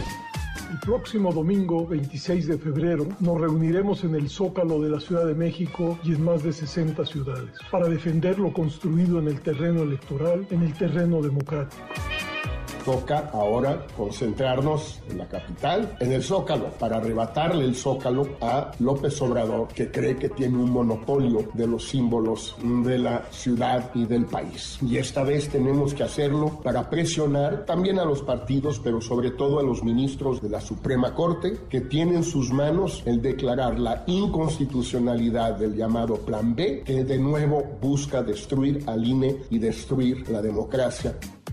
La marcha esta es para la defensa de privilegios. Son muy clasistas y muy racistas. Y antes, pues, simulaban que eran distintos, el PRI y el PAN. Y ahora, pues no. Y los intelectuales orgánicos son los que convocan. Qué bueno que esto esté pasando, porque es fuera máscara. Es como un strip tips político. El rey va desnudo. Hoy, frente al riesgo que tenemos de perder lo poco que hemos hecho bien, ese mísero detalle técnico, cuidado con que no despertemos al México bronco y violento, porque el contexto no es un buen contexto. El contexto sigue siendo un contexto ominoso para las generaciones que no hemos logrado resolver esa demanda añeja y de la que depende la convivencia en justicia, la justicia social. Ahora ustedes están llamando a una marcha por la democracia. ¿Cuál puta democracia han defendido ustedes? ¿Cuál puta democracia han defendido? Díganme nomás. Les pido un aplauso para sus héroes. Están engañando al pueblo de México. Se quieren robar la elección. Hay que ir al Zócalo el 26. Tienen miedo, tienen terror de perder la elección. Intelite reporta la cobertura mediática de los temas del día. 1. Son las 7 de la mañana con 35 minutos. Oiga, eh, variopinto el tema hoy de las primeras planas, algo que se menciona una y otra vez, y ahí está la fotografía, es la de el fiscal Alejandro Gertmanero que reaparece en un evento público. Ahí está la foto de Gertmanero eh, por ejemplo, en la primera del financiero, casi que a puerta cerrada, una aparición sin hablar nada, después de una convalecencia amplia, larguísima, en donde aparece eh, literalmente por segundos Alejandro Gersmanero en, en donde se anunció al abogado Víctor Olea como el nuevo presidente de la barra mexicana del Colegio de Abogados.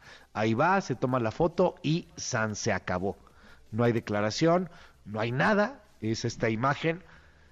Yo sé que mucha gente se va a enojar, pero es al estilo bien priista, pero de años, ¿eh? O sea, al estilo priista viejo, viejo, viejo, de, de donde aparecen en una foto y ya con eso acallan a, a las sospechas, ¿no?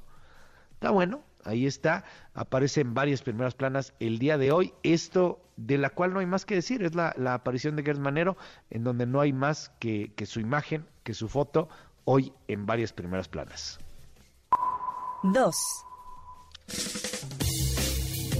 Y nos dejamos de ver el, el ombligo por un momento. Milenio tiene una gran cobertura de lo que es Ucrania y esta imagen que impacta invasión, un año de barbarie, el ataque ruso ha provocado hasta el momento 260 mil muertos en ambos bandos, la fotografía que le describo para todos nuestros amigos en la radio es la de una persona con, con, con un abrigo, ahí con eh, pues una, una boina, y, y, está detrás, ya, ya es una persona que se ve canosa, es, es el primer plano, la espalda de este hombre, y está viendo la devastación de lo que hace un año, hace poquito más de un año, pues era un departamento con juegos infantiles. Eran departamentos con juegos infantiles. Era un lugar en donde vivían varias familias y que hoy está devastado por la guerra. Ahí está eh, en, el milenio gran cobertura. Eh, de hecho, han mandado, eh, entendemos por lo que publica hoy el diario, corresponsales especiales, enviados, etcétera. La jornada también tiene en su primera plana la cara de Putin y la cara de Zelensky la jornada ha sido una cobertura, lo digo con respeto, pero es real, a veces muy prorrusa. En este entendimiento de antaño, anacrónico, ya un tanto rancio, que piensa que Rusia es de izquierda y que, y que extraña en la nostalgia a la Unión de Repúblicas Socialistas Soviéticas, ¿no? Como si Putin fuera el nuevo Lenin. No, no lo es. Si, alguien es de derecha en el mundo es Putin. Pero, pero la jornada se, se clava en este tema ultra, ultra izquierdoso, la verdad bastante rancio, con todo respeto, pero es cierto. Como, como la jornada se lo hace y en sus editoriales y critica y en sus cartones y todo, pues hay que decirlo, ¿no? O sea, ya son otros tiempos, dice el presidente López Obrador, fuera máscaras. Entonces, bueno, hoy interesante, porque la jornada le da la primera a Rusia y dice, Rusia se alista para una larga guerra. Y eso es lo que está cubriendo en, en su editorial más, más la jornada, el lado de Rusia. más que el lado de Occidente, lo cual se entiende y está bien. En una libertad, en una democracia, se trata de varias opiniones. 2023 ya podrá usar el misil nuclear, fíjese nada más, Intercontinental, apodado Satan 2. Anuncia que fabricará más proyectiles hipersónicos. Da a la Armada el primero de tres submarinos atómicos de última generación. Analistas ven claro para Estados Unidos, Francia y Gran Bretaña el mensaje de Rusia. Ahí está, la primera hoy de la jornada, dándole un poquito más la cobertura a, la posibilidad de Rusia, a, la editorial de Rusia, a la versión de Rusia, que, a la versión ucraniana. Y, digo, insisto, se vale en una, en una democracia, ¿no? Cada quien va tomando sus bandos y se trata de un debate plural. Nada más queríamos destacarlo, o a mí me parece particularmente destacable. 3.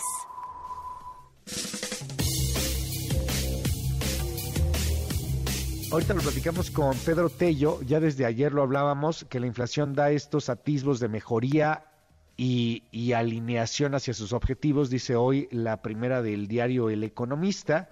Ahí aparece eh, pues también cómo, cómo está tratando, cómo está un poco retrocediendo la inflación en nuestro país.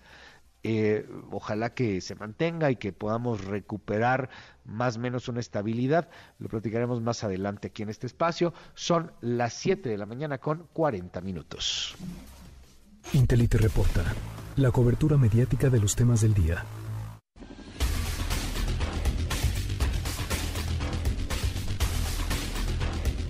Siete con cuarenta. Eh, si usted está saliendo allá en la Ciudad de México, recuerde que hay contingencia ambiental. ¿Está bien contaminada la ciudad? Están bien contaminadas las ciudades. Si su placa termina 0 y 9, si su engomado es azul, no circula.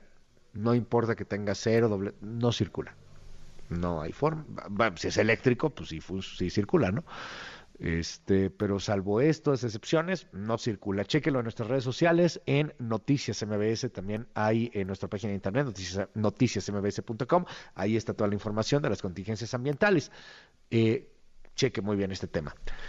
Aquí, donde estamos transmitiendo el día de hoy, que, es desde Guadalajara, eh, le decía más temprano que, que dimos una conferencia el día de ayer, es raro porque uno va llegando, va aterrizando en Guadalajara y se sentía raro, este, se sentía este, pues, el ambiente muy pesado, algo que a mí me, llamó la atención, eh, el, el humo, es que no era humo, era pues como un aire pesado. Pues ¿qué pasó? También hay una especie de contingencia aquí en Guadalajara, se está incendiando el bosque, es el primavera, el bosque primavera, del cual llevan ya varios días tratando de rescatarlo y, pues no ha podido. Entonces hoy también hay una especie de contingencia ambiental aquí en Guadalajara, de donde me encuentro transmitiendo este programa. Esta pieza es de Marta Elsa Gutiérrez.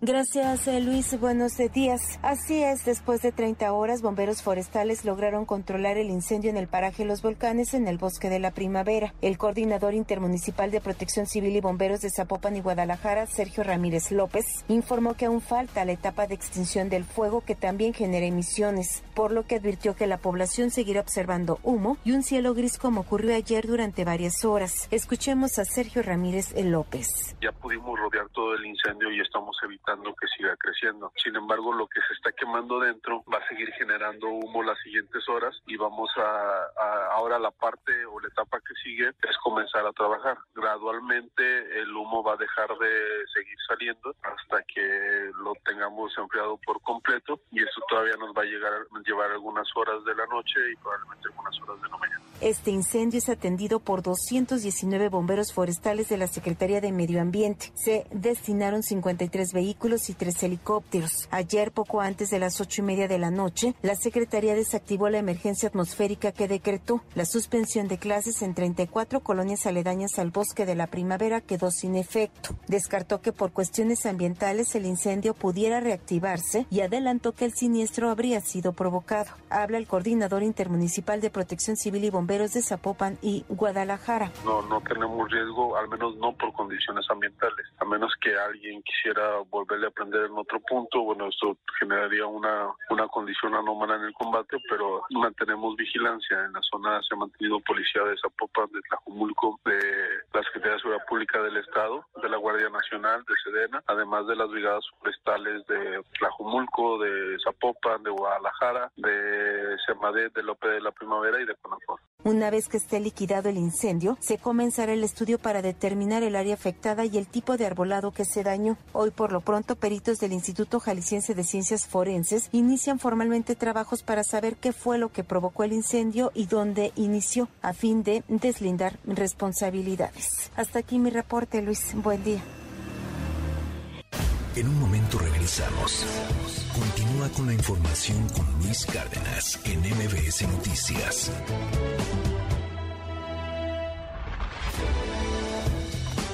Ya estamos de regreso. MBS Noticias con Luis Cárdenas. Continuamos.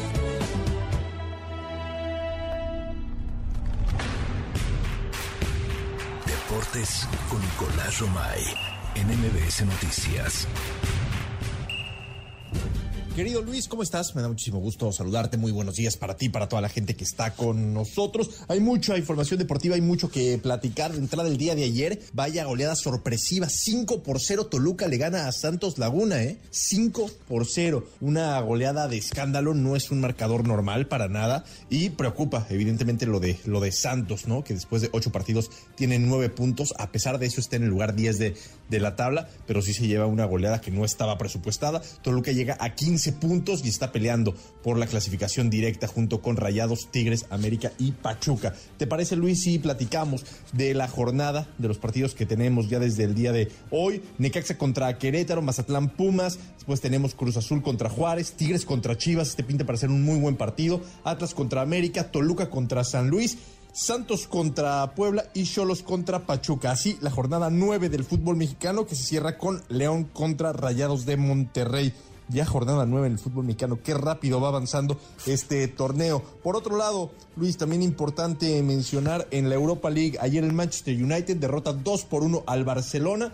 Elimina al Barcelona que se queda sin Champions y sin Europa League. Se tendrá que eh, enfocar, se tendrá que concentrar solamente en competencias locales, en competencias españolas, porque en Europa ya quedó fuera. Es un fracaso tremendo para Xavi, definitivamente, y para el Barcelona, que no puede competir en Europa de nueva cuenta. El PSV Eindhoven también fue eliminado por el Sevilla, eh, una derrota muy importante y muy dolorosa para Eric Gutiérrez y para el PSV Eindhoven, y el Ajax fue eliminado por Unión Berlín. Eh, tristemente sale expulsado Edson Álvarez. Mala noticia para los mexicanos, para Jorge Sánchez y para Edson Álvarez. Luis, te mando un abrazo y los esperamos a las 3 de la tarde. Marca claro por MBS Radio, como cada tarde en esta misma estación. Saludos. En un momento regresamos. Continúa con la información con Luis Cárdenas en MBS Noticias.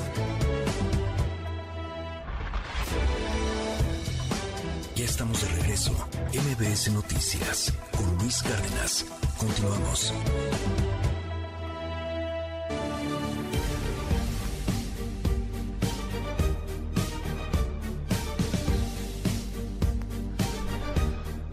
Las 7 de la mañana ya con 55 minutos. Seguimos en este espacio. Gracias por los mensajes que nos hace llegar al 5571 131337. Va de nuevo, es el 5571 131337. Está abierto absolutamente para todo nuestro auditorio. Oiga, eh, varios temas para platicar el día de hoy en, en, en materia económica.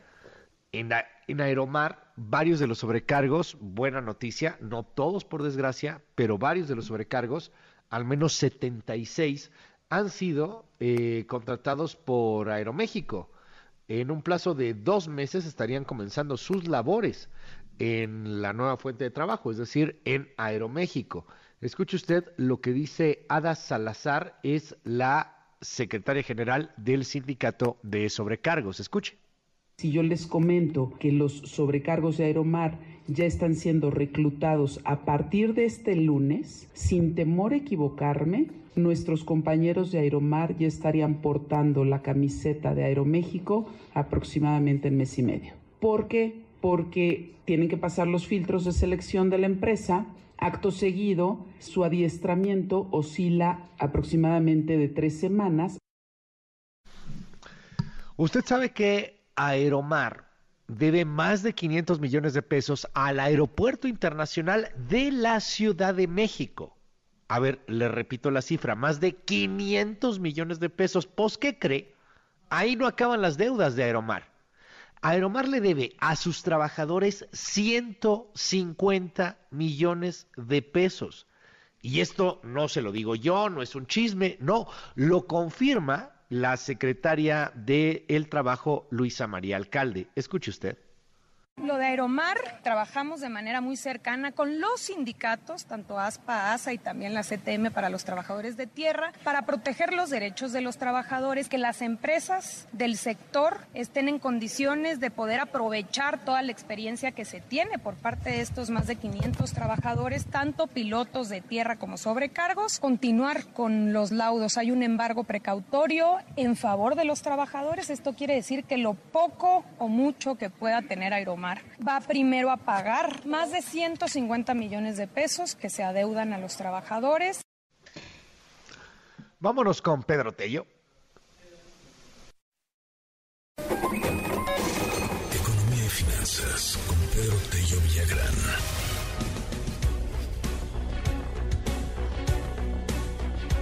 El precio del huevo está hasta arriba. El precio del pollo está hasta arriba. ¿Por qué? Bueno, dice Ricardo Schiffel, el Procurador General del Consumidor, que es porque hace frío. Y ahora sí que como dice la canción, los pollitos tienen frío y hacen pío, pío, pío. Pero la realidad es bien distinta. No es nomás por el frío, no es nomás por el tema de, del clima. ¿Sabe cuál es uno de los elementos que están haciendo que el pollo, el huevo y otros productos estén tan caros? La inseguridad. A ver, cuéntanos, Pedro Tello, qué gusto saludarte, muy buenos días. Luis, buenos días, qué gusto saludarte también a ti y a quienes nos escuchan. En efecto, la inseguridad se ha convertido en uno de los costos que más han aumentado en lo que tiene que ver con el traslado de productos cárnicos de los centros de producción a los centros de consumo. Y este impacto que ha tenido la inseguridad sobre los costos justamente de productos básicos ha contribuido también al sensible incremento en los precios que han registrado fundamentalmente los productos como la carne de pollo, la carne de cerdo y por supuesto el huevo. Solo para que quienes nos escuchen tengan una idea muy precisa de lo que estamos hablando, valdría la pena recordarles lo siguiente. Ayer, muy temprano, el INEGI nos informó que la inflación durante la primera quincena del mes de febrero fue del 0.30%. Eso fue el aumento promedio de los precios de los artículos que integran la canasta básica de consumo que habitualmente adquieren las familias en todo el territorio nacional, 0.30%. Y solo en la primera quincena del mes de febrero, el precio del huevo se incrementó 6.20%, lo que en otras palabras significa que se incrementó 20 veces más el aumento en el precio de los productos de la canasta básica. Y solamente en la primera quincena del mes de, eh, de febrero, otro producto muy sensible como el gas LP se incrementó 10 veces más que el incremento de la canasta básica de productos con el cual se mide el desempeño de la inflación. Ahora, si nos concentramos fundamentalmente en los productos cárnicos de mayor demanda en México, como es la pechuga de pollo y la chuleta de cerdo, ambos han tenido un sensible incremento en sus precios en las últimas semanas porque la inseguridad le ha pegado con especial intensidad a los fabricantes y a los transportistas. ¿Por qué le pega con esa intensidad? Bueno, pues porque una cosa es el robo de camiones con el producto en camino hacia los centros de consumo, otra es el pago de piso que tienen que realizar los productores ahí en los centros de producción, otro es el contrato incluso de guardias que vayan escoltando las unidades de transporte, otra es el incremento en los precios de los seguros que deben pagar los productores para evitar o, para obtener alguna compensación por el robo parcial o total de algún transporte de eh, este tipo de carga. lo que sin duda alguna ha disparado también los costos de fabricación y los, perdón, los costos de producción y los costos de transporte de los productos cárnicos de, insisto, centros de producción a los centros de consumo. Ya en este momento el, el kilo de la chuleta de cerdo, Luis, se vende en promedio en todo el país, promedio, a 125 pesos el kilo. Y el kilo de la pechuga de pollo supera ya los 120 pesos en promedio en todo el país, cuando hace unos cuantos meses estaban por abajo incluso de los 100 pesos. Así que no solamente tenemos el impacto de la gripe aviar, del frío invernal, del incremento en los costos de las materias primas para el alimento de ganados eh, eh, porcino y para el alimento de las aves, sino también tenemos un impacto significativo que tiene que ver con el costo de la inseguridad en lo que a productos muy sensibles para la canasta básica alimentaria de los hogares mexicanos se refiere, Luis. Muchísimas gracias, querido Pedro. Te seguimos en tu red. ¿Cuál es? Síganme en Twitter en arroba Petello Villagrán y que tengan un espléndido fin de semana. Oye, nada más que aquí nos preguntan en el WhatsApp, o sea, no es, no es entonces nomás por el frío. No, por supuesto que no, Luis. O sea, la inseguridad es el aumento en las materias primas, fundamentalmente en el alimento para aves y para ganado, y agrégale evidentemente la cuestión que tiene que ver con el costo de los combustibles, que sigue siendo muy elevado. En fin, son diversos factores, Luis. Muchísimas gracias, Pedro. Te mando un gran abrazo y, y, bueno, pues ahí te seguimos en tu red. Muy buenos días. Buenos días a todos. Son las 8 de la mañana. Ya estamos de regreso. MBS Noticias con Luis Cárdenas. Continuamos. Primeras planas. El Universal. Ponen candado a operativo aéreo contra Ovidio. La Sedena reserva por cinco años la información de las bitácoras de las aeronaves que participaron en la captura del narco. Argumenta riesgo para operaciones y militares. Milenio. AMLO apoya que mujer presida el INE y Humphrey ya lo medita. Ellas suelen ser más honestas, más responsables y más justas que los hombres. Razona. Unidos quiere llevar la mano en la candidatura de la oposición. Medina Plasencia. Reforma.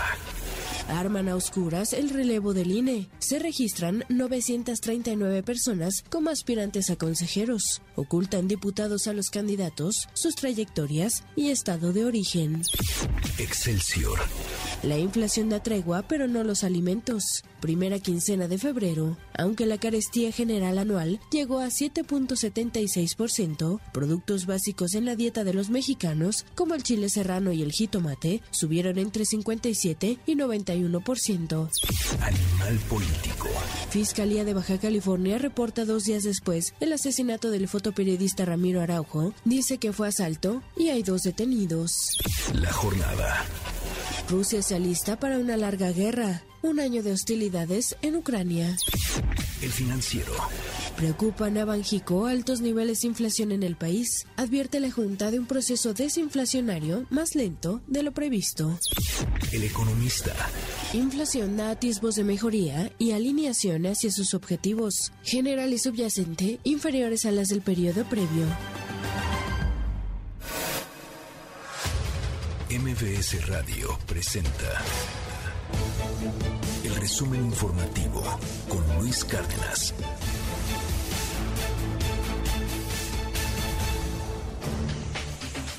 Las 8 de la mañana con 11 minutos a la distancia. Te mando un gran abrazo, Coco García. ¿Cómo estás? Buenos días. Luis Cárdenas, eh, buen día, buen día al auditorio. Un abrazote a la distancia. Y pues les comento que desde Palacio Nacional el presidente Andrés Manuel López Obrador confirmó su reunión con, Lilia, con Lila Paredes, perdón, esposa del expresidente peruano Pedro Castillo, quien se encuentra detenido acusado de rebelión y corrupción. El mandatario insistió en que fue una injusticia haber destituido al presidente y criticó nuevamente la administración de Dina Boluarte. La recibí, ella es una mujer excepcional, una mujer humilde, buena, que vino a agradecerme por lo que se hizo con ellos, a platicarme de, sus hijos, ya están estudiando, su hija de 10 años, su hijo de 14. Estamos procurando que no les falte nada, ayudarlos, está llena de, sentimientos y pues también pidiéndonos que no abandonemos a su esposo. Nosotros consideramos que fue una gran injusticia el haberlo destituido de su cargo porque él fue electo por el pueblo. Además, violaron la constitución los conservadores del Perú y la Secretaría de la Secretaria de Economía, perdón, Raquel Buenrostro, negó que el decreto sobre maíz transgénico viole los tratados internacionales y provoque alguna afectación comercial con Estados Unidos. Sobre la reunión que sostuvo con legisladores norteamericanos, la funcionaria detalló que se les pudo explicar y ya entendieron el decreto sobre la regulación del maíz en México. Nadie lee los decretos se dejan llevar nada más por lo que algunas gentes repiten. Fue muy importante porque les pudimos explicar cómo viene el nuevo decreto del maíz y por qué podemos al mismo tiempo cuidar nuestra biodiversidad, nuestra salud, sin afectación comercial y sin violar ningún tratado internacional. Nos fue muy bien porque yo creo que la entendieron y eso ayudó mucho. Y desde hace una semana, al menos 350 alumnos de una primaria en Macuspana, en Tabasco, toman clases en las calles debido a que su escuela está a punto de colapsar por la falta de mantenimiento y antigüedad. Padres de familia y profesores tomaron la decisión de sacar a los menores y enviar más de 60 oficios a las autoridades, pues para solicitar apoyos. Sin embargo, hasta el momento les aseguran que no hay presupuesto. Es la voz del legislador Juan Álvarez. Cansados de ir y venir, de tocar puertas, los padres y madres de familia decidieron cerrar la escuela. Sí, desde viernes está cerrada esta escuela. Hay 350 niños tomando clases bajo el sol en la calle, porque tuvieron que cerrarla para ver si así los 35 diputados hacemos nuestro trabajo. Qué vergüenza para quienes dicen que no nos iría mejor con este gobierno. Lo más penoso es que en la propia tierra del presidente, en Macupana, los menores de edad son marginados y discriminados a no poner educación de calidad y no tenerla. ¿Dónde está la palabra empeñada? Finalmente, Luis Auditorio les comento que al cumplirse un año de la invasión rusa a Ucrania, el presidente Volodymyr Zelensky emitió un mensaje a su nación en el que aseguró que hará todo lo posible para ganar la guerra este año y además advirtió que no descansará hasta conseguir que los rusos sean castigados por todos los por todos los crímenes cometidos. La guerra cambió el destino de muchas familias, reescribió la historia de nuestras familias cambió nuestras costumbres y tradiciones. Los abuelos solían contar a sus nietos cómo vencieron a los nazis. Ahora los nietos cuentan a sus abuelos cómo vencieron a los racistas. Las madres y abuelas tejían bufandas, ahora tejen redes de camuflaje. Los niños solían pedir a Papá Noel teléfonos inteligentes o aparatos electrónicos, pero ahora dan las pagas que reciben y hacen colectas para nuestros soldados.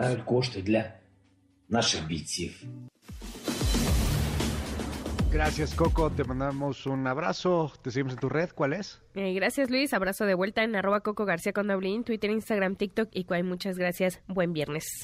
Buen viernes, gracias. Ay, este, me, siento un poco obligado a comentar esto. Eh, a ver, el presidente acaba de, de hablar, ya nos informaba Coco García, de de lo que está haciendo México con la esposa de Pedro Castillo, el, presidente del Perú, ex presidente del Perú. El presidente dijo esto, sí, usted y yo estamos pagando impuestos para cuidar a la esposa de Pedro Castillo y, y, bueno, está bien, o sea, qué bueno que seamos un país abierto a recibir gente y a recibir refugiados políticos. Dijo esto el presidente hace un momento, solamente eh, a mí me, llama la atención y me siento un poco obligado nada más a recalcarlo. Escuchemos lo que dijo López Obrador hace minutos en la mañanera sobre la esposa de Pedro Castillo. Escuchemos. Primero, que tienen derecho a hacerlo, hay que garantizar la libertad de manifestación y informarles que estamos eh, haciendo. La recibí, ella es una mujer excepcional, una mujer humilde, buena, que vino a agradecerme por lo que se hizo con ellos, a platicarme de, sus hijos, que ya están estudiando, su hija de 10 años, su hijo de 14. Estamos procurando que no les falte nada, ayudarlos. Está llena de, de sentimientos. Y pues también pidiéndonos que no abandonemos a su esposo. Nosotros consideramos que fue una gran injusticia el haberlo destituido de su cargo, porque él fue electo por el pueblo. Además, violaron la Constitución los conservadores del Perú. Con todo el respeto, no es una controversia, es el presidente, es nuestro presidente, con todo el respeto, quien violó la Constitución fue Pedro Castillo y sí, tengo el WhatsApp repleto de estos comentarios, es cierto, quien violó la constitución fue Pedro Castillo. Pedro Castillo quiso disolver el Congreso y entonces se armó la de Dios es Padre allá en el Perú, porque la gente quiere al caudillo, no la democracia. La gente quiere al caudillo, no la constitución. Eso es lo que quieren en el Perú. Y, y si para allá vamos como sociedades, pues está bien, ¿no? ¿Qué, hace uno? al final de cuentas son las democracias las que están consumiendo a las democracias. Es obligado, y, y mucha gente, particularmente venezolanos, gente que nos dice, oye, ojalá que así reciban también a los refugiados de Nicaragua que tienen que huir de la dictadura de Daniel Ortega, Ojalá que así reciban también a los refugiados venezolanos que tienen que huir de la dictadura de Nicolás Maduro, o ojalá que así reciban también a los, a los refugiados cubanos que tienen que huir de la dictadura de los Castro en, Cuba. Sé que es un tema súper delicado, que le molesta, que le hierve, que, que, le, que le duele mucho de pronto cuando se dice a, a una parte muy radical de la cuarta transformación, pero aquí hablamos todos los días de democracia y hablamos de cómo las democracias están cayendo. Entonces, perdón, pero sí me siento muy obligado a, solamente hacer esta acotación. Quien violó la Constitución, y perdón, no es, no es nada contra el presidente, es nuestro presidente y fue electo democráticamente. Pero quien violó la Constitución en Perú, y vaya que le hemos dado cobertura al tema, fue el mismo Pedro Castillo. Y hoy en México estamos refugiando, y qué bueno, a, su esposa y a sus hijos, bien, hay partidas especiales económicas para ello, pero ojalá, y me lo dicen en las redes, pues que hagamos lo mismo con otro tipo de refugiados, ¿no? Que vienen de otro tipo de dictaduras. En fin, vámonos a otro tema, son las 8 con 20.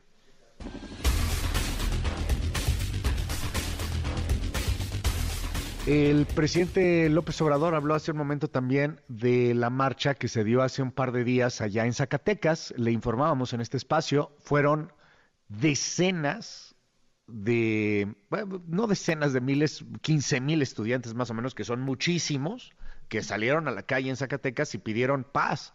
Pidieron, no, no, no, no becas, ¿eh? Pidieron, por favor, que les dejen salir a la calle y no los maten o sea, esos son los derechos que están exigiendo en Zacatecas. Esto es parte de lo que dijo López Obrador hace un momento, el presidente de la República.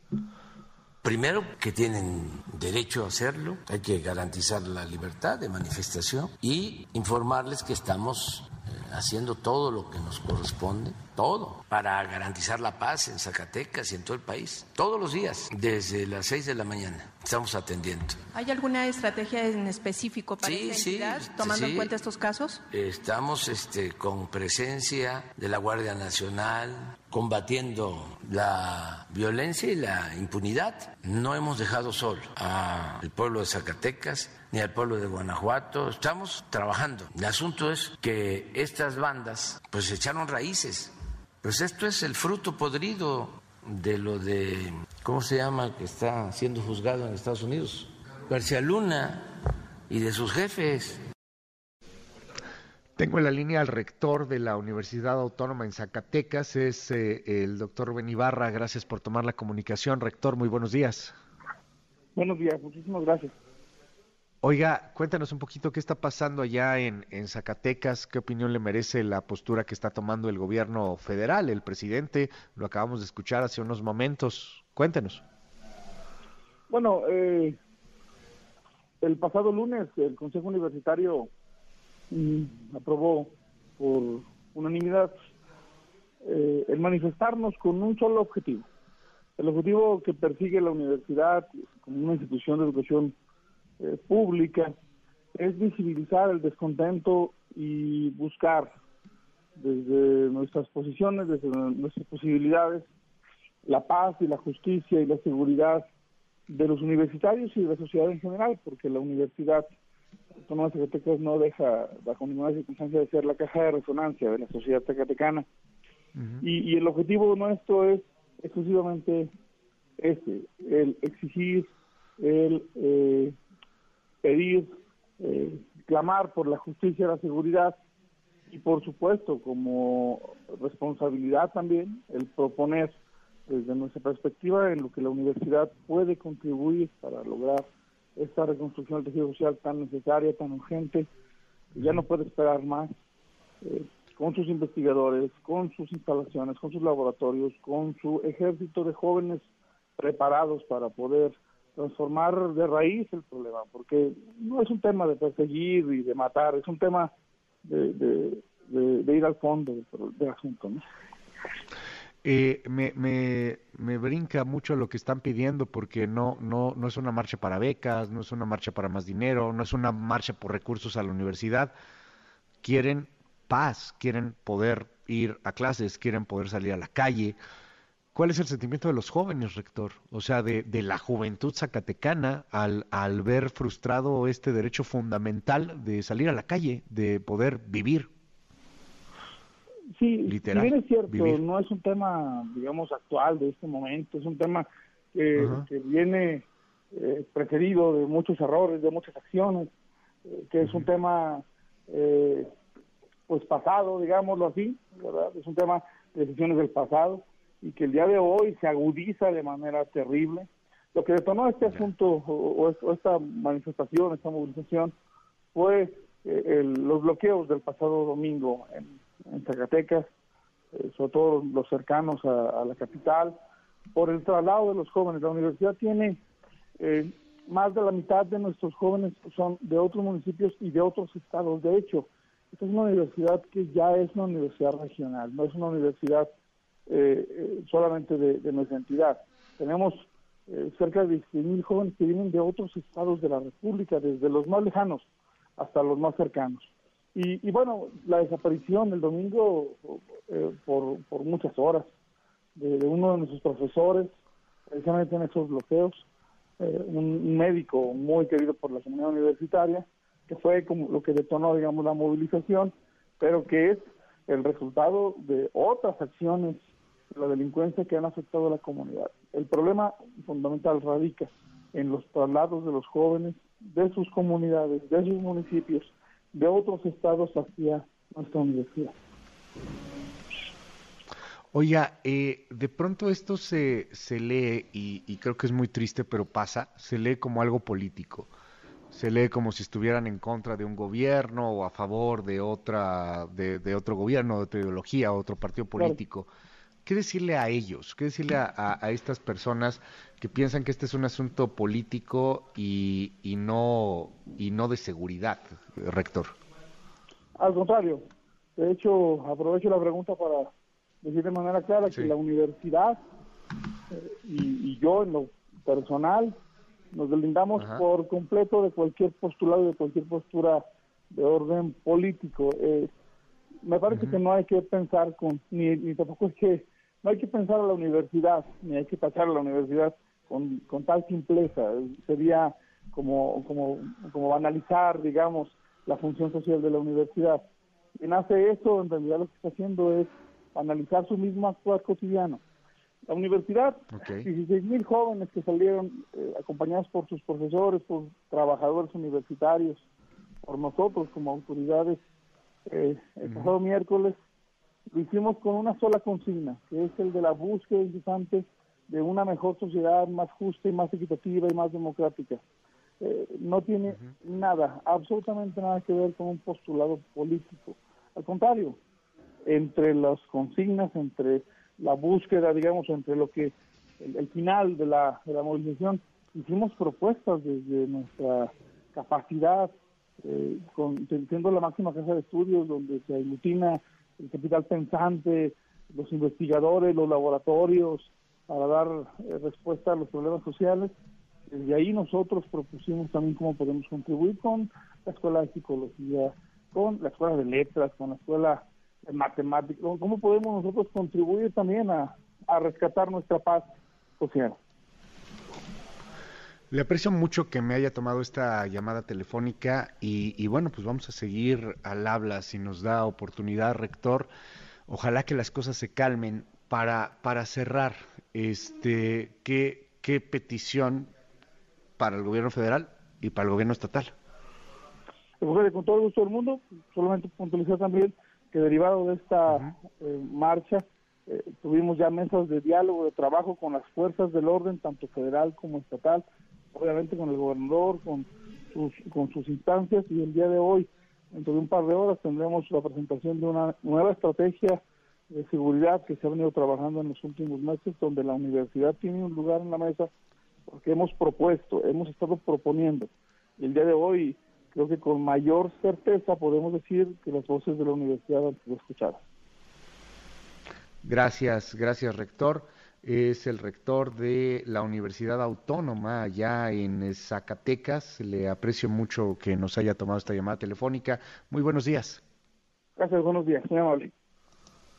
Gracias, son las 8 de la mañana con 27 minutos. Oiga, está circulando un comunicado de Maseca, es falso, tenga cuidado, es falso.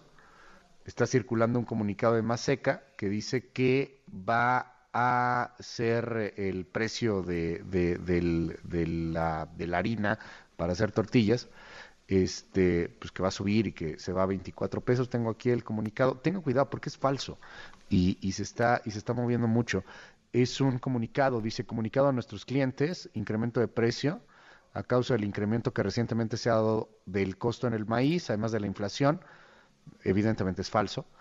Este, nos vemos en la necesidad de que a partir del 24 de febrero se incremente el precio de la tonelada de más seca, por lo que para mantener la calidad el precio es de 24 pesos. Es falso.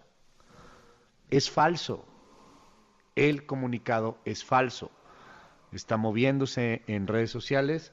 Estábamos checando ahorita y, nos llegó ya por varias vías, pero es, es, totalmente falso. Está moviéndose desde hace, desde hace dos días, de hecho, y es totalmente falso. Entonces, pues nada más para ponerlo eh, pues en lo que va. Y mucha gente se enoja, además me, me llama la atención porque o sea, ahorita checábamos nuestro WhatsApp que está abierto para todos, el 5571 131337, y y hay gente que dice que nosotros somos los que los que estamos mintiendo al decir que es falso lo que es falso, ¿no? Pero es falso. Y, entiendo que estamos bien polarizados, pero con fake news neta no vamos a lograr absolutamente nada. Entonces, bueno, pues nada más tenga, tenga mucho cuidado con esta información que se anda moviendo. Es total y completamente falso.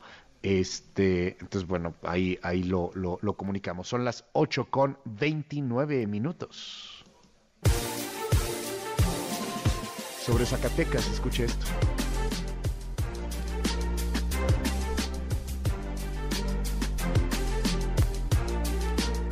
Sobre Zacatecas, es que hay estas cosas de hacerlo en vivo.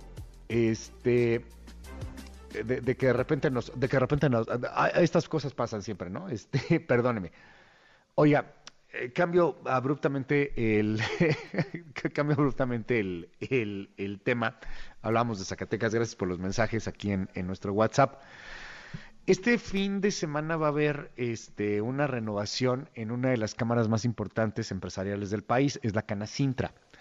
Y, y bueno, una de las candidatas probablemente eh, pues tiene muchas posibilidades de, terminar por, por, ser la nueva eh, titular en Canacintra, es Lourdes Medina, lo cual además sería la primera eh, pues mujer que preside una cámara empresarial. En México, hasta donde tenemos entendido, no ha habido mujeres que presidan, por ejemplo, Coparmex o el Consejo Económico Empresarial o la Canacintra. Gracias, Lourdes, por tomar esta comunicación. Muy buenos días, ¿cómo estás? Buenos días, Luis. Eh, muchísimas gracias por la invitación. No, fíjate que yo sería la segunda mujer. Ah, la segunda. La ah, primera fue J. Cole. Eh, y Canacintra ah, siempre ha estado como muy a la avanzada, aunque después de, de J. Cole no ha habido otra mujer, entonces esta sería la segunda mujer y por supuesto que se renueva el primero de marzo. Eh, a ver, cuéntame algo, eh, más allá de, de lo que representa la Canacintra, hoy día y tú lo sabes mucho mejor que, nosotros, hay muchos empresarios que no se sienten identificados con las cámaras y que dicen, esa es un club de élite, ese es un club de, de los amiguitos, de, de los círculos, y, y, al empresario no le representan absolutamente nada, y, están enojados y necesitan a alguien que los, que los, que los represente. ¿Qué, ¿Qué, nos dices sobre, sobre eso? O sea, los, los que sienten que, que las cámaras no están hablando por ellos. Fíjate que tienes toda la razón. Uno de los grandes temas que tenemos es que a partir del 97, que deja de ser la obligación de que, se, que estén todos los industriales y empresarios en las cámaras, pues obviamente hay una desbandada porque nunca encontraban o no encontraban que les que se les representara o que se les dieran beneficios. Sin embargo, te quiero decir que Canacincha tiene la gran fortuna de estar asentada en, en 76 delegaciones a lo largo y a lo ancho del país y que además tiene ramas y que tiene sectores. Pero tiene toda la razón.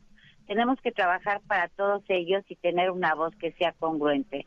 Tenemos que representarlos en todos los sentidos, con el gobierno, que en muchas ocasiones tampoco hemos tenido precisamente una cercanía que nos permita, por lo menos en, en, el último año, no hemos tenido esa cercanía que, que nos permita realmente dar respuesta a las necesidades y más allá ahorita me quedé pensando, yo creo que más de hace del último año porque realmente hemos tenido una serie de sinsabores durante todo este periodo y creo que en este momento tenemos una gran oportunidad de ser congruentes y por ahí va el asunto y, y sobre todo es defender los intereses de los industriales. Tenemos que ser muy claros en eso. Los industriales necesitan que se les defienda, en muchos sentidos y con mucha y con sobre todo con propuestas, con oportunidades que necesitan trabajo. Algo, Lourdes. Eh, necesitan trabajo, necesitan entrar ahí, pero hoy pues no parece que eso vaya a pasar, ¿no? O sea, me, me, me brinca porque, eh, eh, o sea, hay, hay mucho bla, bla, bla y poca acción. ¿Qué se puede hacer? La, pues, la neta, ¿no? La, la, neta, fíjate que la neta, claro que sí se puede hacer mucho cuando les llegan los 200 inspectores, eh, COFEPRIS, PROPAEM, eh, la CAE, o sea, cuando empiezan a llegar, pues obviamente necesitan primero hacer bastante bien las cosas los industriales, porque si bien es cierto que algo que a mí me amo precisamente a los industriales por ello es que estamos siempre dentro de la legalidad, pero a veces las sobreregulaciones nos sobrepasan. Y fíjate lo que está lo que estás poniendo sobre la mesa es sumamente interesante porque a través de todo esto que hemos recorrido el país, pues nos hemos encontrado con temas de uso de suelo, con temas de protección civil, con temas que es nuestra cotidianidad con temas de COFEPRIS, que, o sea, todo esto es nuestra cotidianidad y se está, eh, dentro del proyecto está viéndose el desarrollar precisamente un, un, una unidad que les permita a todos los industriales eh, sentirse cercanos en, en el sentido de que puedan resolver los problemas del día a día. Tenemos temas con Hacienda, tenemos eh, temas de todo tipo, y a veces esas sobreregulaciones lo único que nos hace es desenfocarnos en cuanto al trabajo y lo que necesitamos es precisamente ese apoyo y ese trabajo. O sea, porque al final somos los que generamos eh, el mayor número de empleos en el país y además la industria, y tú lo sabes también, es la columna vertebral que detona a todo el tema de comercio y el tema de servicio y hasta el de turismo. Entonces, pues obviamente si estamos creo que estamos muy de acuerdo en que sí necesitamos ser congruentes y tener una voz muy clara. Y mira, han venido iniciativas de ley que ya se han convertido en ley, que nos han impactado de manera directa y que no tuvimos una voz que dijera, oye, no, negociémonos, sentémonos a ver de qué manera no nos afecta y eso nos ha impactado y nos seguirá impactando. Hace poquito, ayer, estaba leyendo otra iniciativa de ley que hablaban acerca de que hay que eh, hay que incrementar las vacaciones a 30 días. O sea, el impacto que esto podría hacer es, es un derrumbamiento de la economía y el impacto sería brutal para México, ¿no? Bueno, pues vamos a seguir muy de cerca con este asunto y, y ya veremos qué, qué pasa. Eh, finalmente, eh, y esto se repite mucho, ¿Qué, postura hay hoy con el empresariado frente a un gobierno como el de López Obrador, que muchas veces parece antiempresarial? Hay quien dice que se tienen que tener puentes, hay quien dice que se tiene que tomar más bien una postura de, enfrentamiento, una postura eh, pues más de, confrontación. ¿Tú qué opinas? Mira, yo creo que nosotros eh, nos acercaremos al gobierno federal y hablaremos con una voz congruente y clara. O sea, las necesidades del industrial no se pueden soslayar. Eh, creo que hoy estamos en una posibilidad mayor, simplemente estamos a un año y meses de que concluya el presidente Obrador. Obviamente la visión es totalmente diferente y las oportunidades también. O sea, eh, mejor esperar a que acabe. No, no, no. Ah, no me expliqué adecuadamente. No, te digo que tiene una, le falta un año y meses, bueno, casi cerca de dos años. Y yo creo que la, la, el formato o la forma de pensar en este momento no es igual a la de hace cuatro años atrás. Entonces, en ese sentido, creo que hay, tendremos que tener más apertura, cercanía para atender puentes. No pretendemos de ninguna manera poner en las manos de nadie la institucionalidad de nuestra Cámara ni las necesidades de nuestros representados. Nuestros representados necesitan que haya congruencia y que haya alguien que los defienda y que haya alguien que hable fuerte y claro. O sea, y creo que en ese sentido tocaremos la puerta. No la, no la puedes abrir a golpes, pero sí la puedes abrir eh, haciendo diálogo y buscando que se den las condiciones para ello, ¿no? Oye, cierro con esta pregunta porque además está en el WhatsApp y, ya son como varias veces que la dicen. ¿Vas a acabar igual que Jade Polemski? O sea, de Canacintra a ser presidenta de Morena, por ejemplo. No creo, Luis. Eh, tengo la fortuna de tener 65 años. Eh, la vida política empresarial me encanta. La vida política partidista no tanto. Entonces creo que va a ser una buena oportunidad para servir a los industriales y la verdad lo disfruto, ¿eh? He sido, he sido presidenta del Estado de México de Canacinca y presidenta del Consejo, no es Consejo Coordinador en el Estado de México, pero sí así es, es con CAEM, que es lo mismo, pues, tenemos 33 cámaras de asociaciones y la vida empresarial es muy interesante y es una buena forma de, de servicio. Te aprecio mucho estos minutos, es Lourdes Medina. Gracias, muy buenos días, Lourdes. Muchas gracias. Cuídate mucho. Gracias. Igualmente, son las 8 con 39 minutos. En un momento regresamos. Continúa con la información con Luis Cárdenas en MBS Noticias. Ya estamos de regreso. MBS Noticias con Luis Cárdenas. Continuamos.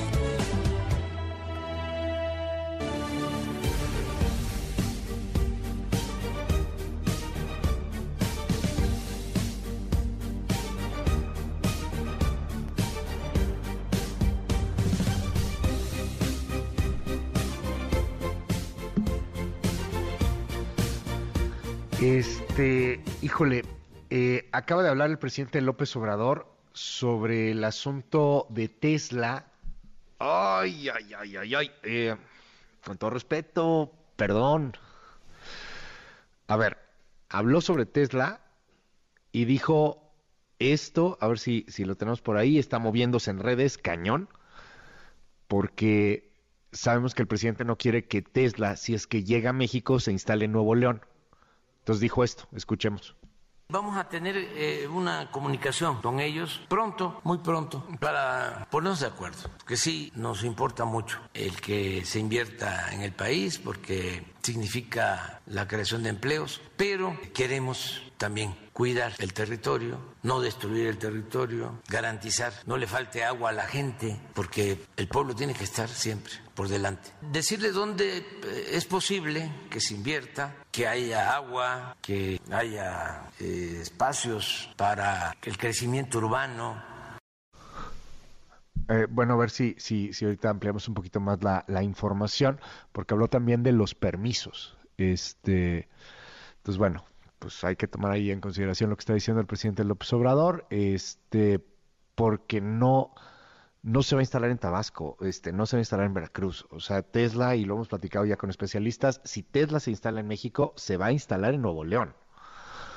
¿Por qué? Pues porque ya se platicó esto, ya, ya se tiene un buen rato con, con las negociaciones y Tesla no, no, no es que, que, tenga que hacerle caso al presidente, con todo respeto, el Tesla decide dónde, dónde instalarse, ¿no? Ellos sabrán y, las negociaciones van a Nuevo León, ellos quieren Nuevo León, pues, habrá que ver. Este, pero bueno, se está generando mucha polémica. Ahorita le amplío un poquito más esta información. Oiga, eh, en torno al, vamos a cambiar eh, de tema abruptamente. Hay un asunto que preocupa a, gran parte de la población mexicana y es que hay un desabasto de medicamentos neurológicos. Eh, a ver, perdóneme, antes de entrar al tema quiero, quiero cerrar esto porque verdad se está moviendo muy cañón en redes. El presidente dijo que va a negar los permisos si Tesla quiere instalarse en Nuevo León eh, porque no hay agua. Esto, esto fue lo que mencionó. Hace un minutito, este es el audio que estábamos buscando, escuche usted. Si no hay agua, no. No, no habría posibilidad. No, sencillamente eh, no se entregan permisos para eso. O sea, no es factible. Esto mismo. A ver, ese, ese era el tema. O sea, el presidente dijo, le preguntan, oiga, pero pues si quiere Nuevo León Tesla, y entonces el presidente responde, ah, pues si no hay agua, no y no se entregan permisos. Y además golpea ahí un poco el luego cuando lo hace para eh, enfatizar su, su, decisión pues si no hay agua pues no se instala Tesla. O sea si es en Nuevo León pues no hay permisos. Y esto créame que para una inversión del tamaño que quieran hacer en Tesla lo están considerando muy muy muy fuerte está bueno ya lo platicaremos en nuestras secciones financieras, seguramente va a dar mucho de qué hablar en los siguientes minutos, porque ya se está moviendo en redes. Y pues obviamente ya lo tienen también en Tesla, ¿no? presidente firme, clarito, si no hay agua, punto, no se entregan permisos. ¿Cómo ve? Está bueno.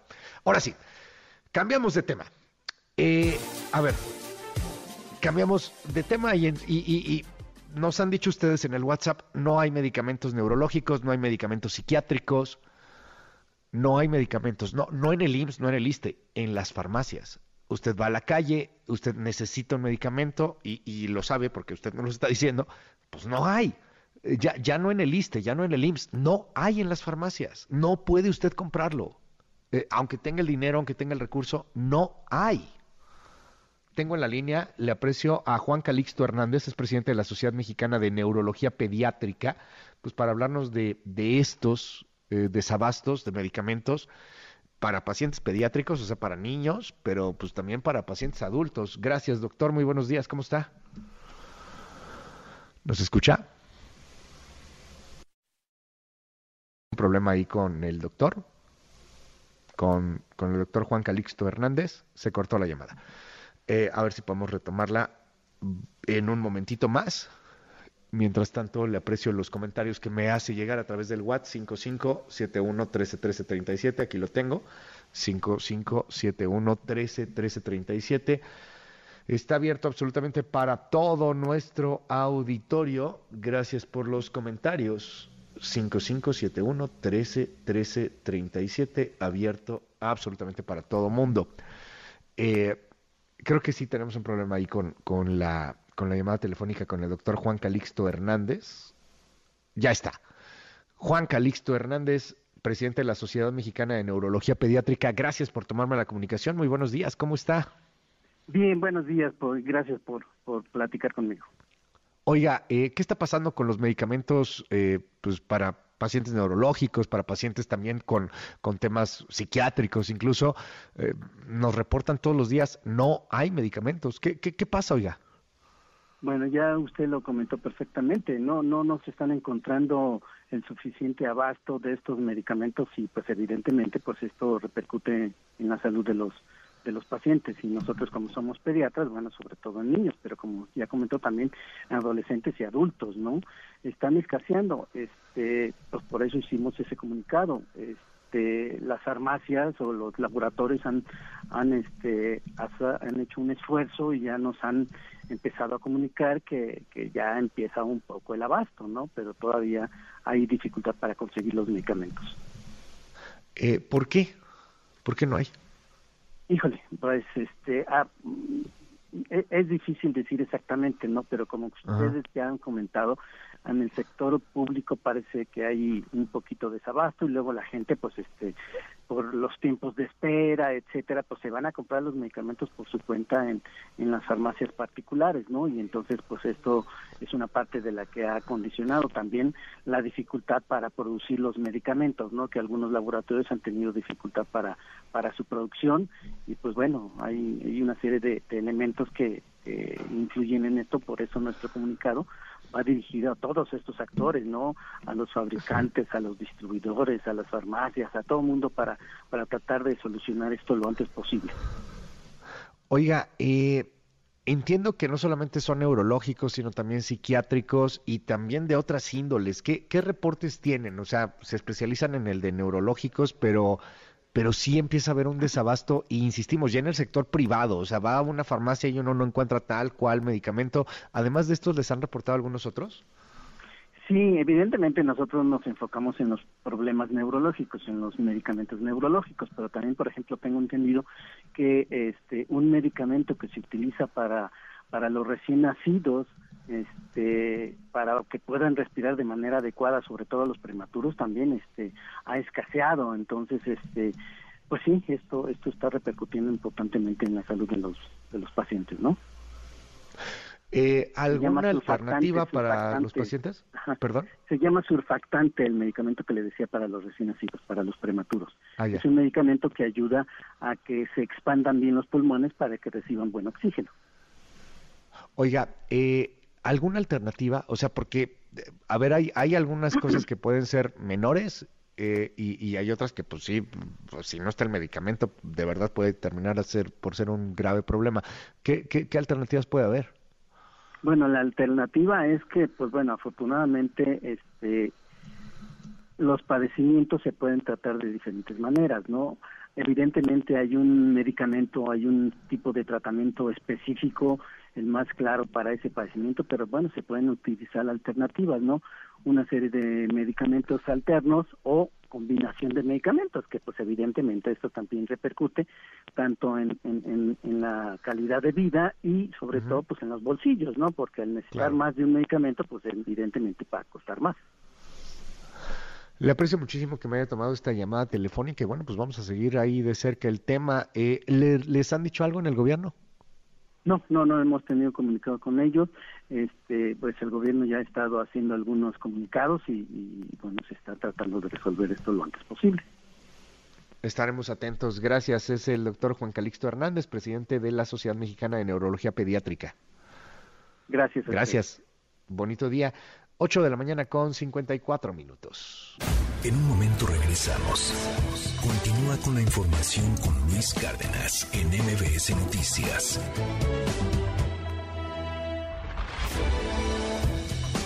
Ya estamos de regreso. MBS Noticias con Luis Cárdenas. Continuamos. MBS Radio presenta el resumen informativo con Luis Cárdenas.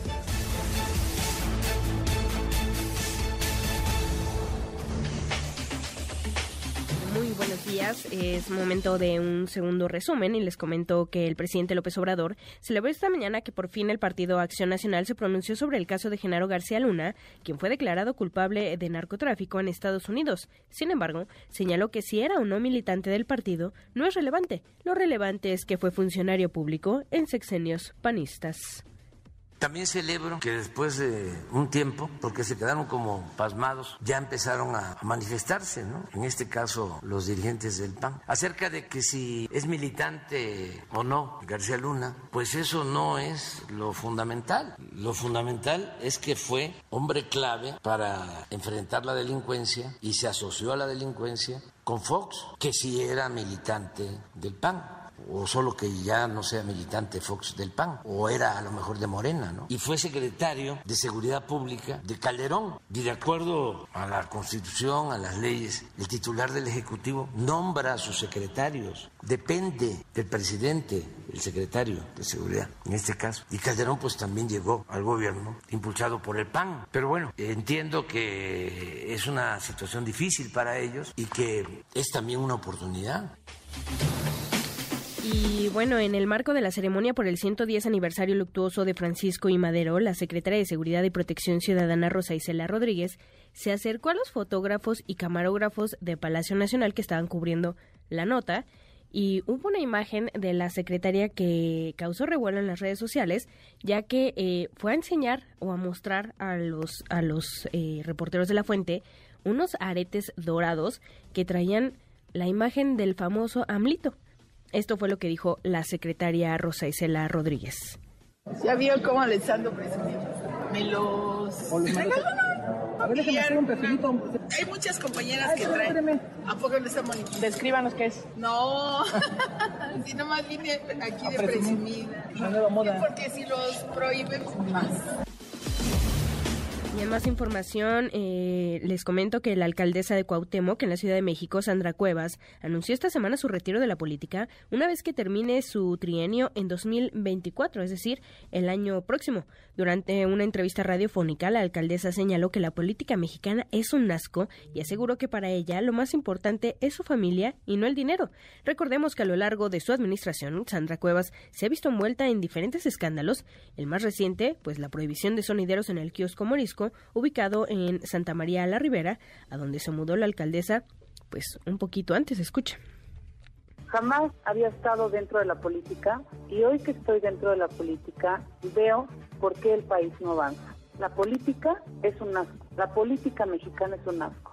El 80% se dedican a estar haciendo puro alboroto, puro chismerío y a mí eso no me gusta. A mí me gusta trabajar, a mí me gusta dar resultados. Y la vida es muy corta como para desperdiciarla en estarse afanando en tener poder o dinero. Para mí lo más importante es mi padre, es mi madre, son mis hermanos, no el poder y el dinero. No aspiro a nada más que terminar bien este trienio, hacer todo lo correctamente posible. ¿Se va a retirar de la política? Sí, sí, definitivamente. Finalmente, en información internacional, este viernes, en el marco del primer aniversario de la invasión rusa a Ucrania, China ha dado a conocer su plan para lograr la paz entre ambas naciones. En un documento de 12 puntos, ha pedido un alto al fuego e instado a iniciar las negociaciones. Además, incluye una petición a Occidente para que finalice sus sanciones a Rusia y se abandone la mentalidad de Guerra Fría.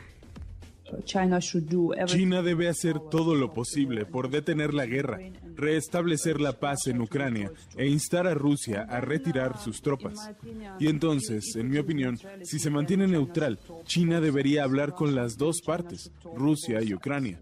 Pero vemos que la parte china habla sobre todo con Rusia, pero no con Ucrania. Son las nueve con tres minutos de la mañana. Eh, seguimos, vamos a una pausa. Muchas gracias.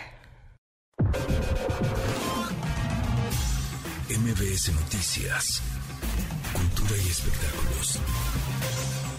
La Orquesta Filarmónica de la Ciudad de México presentará un cine concierto en homenaje a dos de los más grandes compositores italianos de música cinematográfica, Ennio Morricone y Nino Rota, el cual se realizará el día de mañana en la Sala Silvestre Revueltas del Centro Cultural Olin Oyolitsli a las 18 horas. Bajo la batuta del director huésped Alex Johansson, en dicho recital se interpretará la música de películas como Bastardo sin Gloria, Cinema Paradiso, El Bueno, El Malo y El Feo y El Padre entre muchos otros clásicos del cine. La banda de indie rock estadounidense The National estrenó la canción New Order T-Shirt, segundo sencillo de su más reciente proyecto discográfico titulado First to Page of Frankenstein, que llegará a todos los canales de streaming el próximo 28 de abril. La agrupación encabezada por el vocalista Matt Berninger realizará una gira mundial a partir del próximo 18 de mayo. ¿Y tú estás un poco tonto, no, con lo de la jubilación también? Es un momento. Hoy inicia la primera edición del ciclo Gaudi de Cine Catalán, el cual se llevará a cabo en el espacio multicultural Cine Tonalá, en donde se proyectará una película catalana cada mes hasta que termine el año.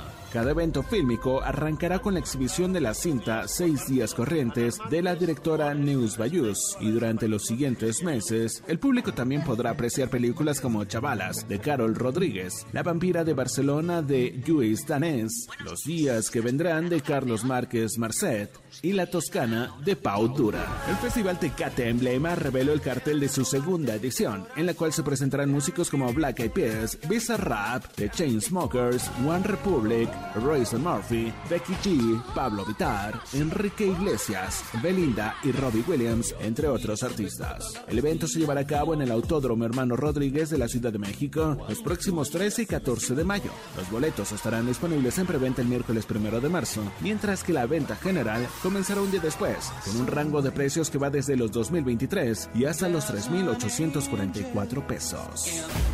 Ya estamos de regreso. MBS Noticias con Luis Cárdenas. Continuamos.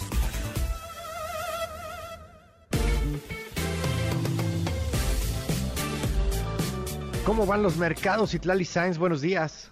Hola Liz, buenos días a ti, buenos días también a nuestros amigos del auditorio. Te comento que en esta última jornada de la semana pierden los principales índices. El Dow Jones Industrial retrocede 1.20%, el Nasdaq está bajando 1.85%, pierde el S&P de nube de la Bolsa Mexicana de Valores 0.85%, se cotiza en 52.636.75 unidades. En el mercado cambiario, el dólar de ventanilla bancaria se compra en 17 pesos con 84 centavos, se vende en 18 pesos con 86, el euro se compra en 19 pesos con 18, se vende en 19 pesos con 74. El precio de la gasolina magna en la República Mexicana es de 21 pesos con 95 centavos en promedio. La premium o roja se compra en promedio en 24 pesos con un centavo. En la Ciudad de México el precio para la magna es de 22 pesos con 27, mientras que la premium se compra en 24 pesos con 79 centavos. Finalmente, Luis, te comento que el INEGI dio a conocer el dato ya oficial para el crecimiento de la economía mexicana fue de 3.1% y ligeramente arriba del 3% que se había estimado previamente. Y es que en el cuarto trimestre del año pasado el PIB avanzó 0.5% en comparación con el trimestre previo. Luis, es mi reporte al auditorio. Gracias, Itlali. Muy buenos días. Buenos días.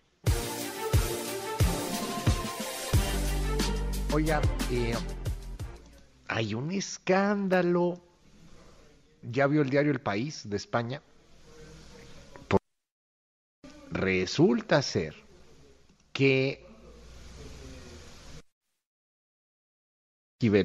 de acuerdo a lo que se publica hoy en el diario El País, habría plagiado también la tesis de doctorado. No solamente la licenciatura, también la de doctorado. Cito, y, bueno, pues pues creo que es importante citarlo, tal cual como viene la nota de Cédric Raciel y de Beatriz Guillén en el, en el diario El País. La jueza del máximo tribunal de México obtuvo en 2009 el grado de doctora en Derecho por la Anáhuac, con un trabajo de titulación en el que plagió 209 de las 456 páginas de quien cree de un jurista que ya no es menor. Estamos hablando del jurista del doctor Miguel Carbonell, que es uno de los juristas en, Derecho Constitucional más reconocidos de México. De hecho, tiene un instituto, el Instituto Carbonell, de una familia de juristas importantes, y, y pues le habría plagiado la mitad de la tesis. Citan, de la misma manera que la primera, que la de licenciatura, citan un artículo, un, capítulo que está idéntico, con comas, con la manera de redacción, idéntico, exactamente igual. Bueno, es un escándalo. Esto es una exclusiva del país. El país obtuvo la información. Hay varias capturas.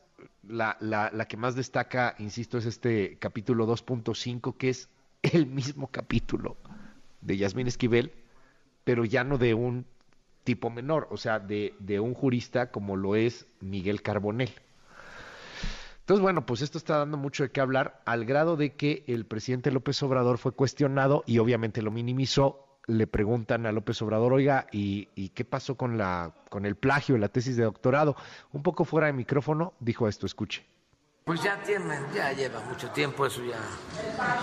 Ya no, ahora sí que como dirían ustedes, no es nota, ya no es nota. ¿O si es nota? Tendremos, no, creo que no. creo que no tenemos todavía el audio de el presidente López Obrador. Cuando le preguntan en torno al tema,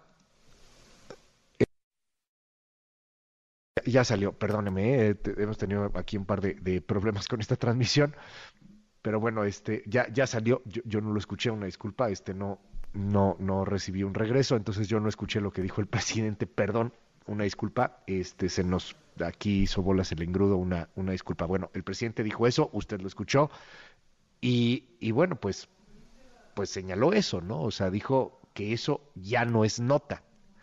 A esto, súmele usted el tema de que un tribunal colegiado ha confirmado la suspensión que se le concedió a Yasmín Esquivel para que la UNAM no diga absolutamente nada, para que, para que esté calladita, para, para que no pueda responder sobre la demanda y el pleito que hay.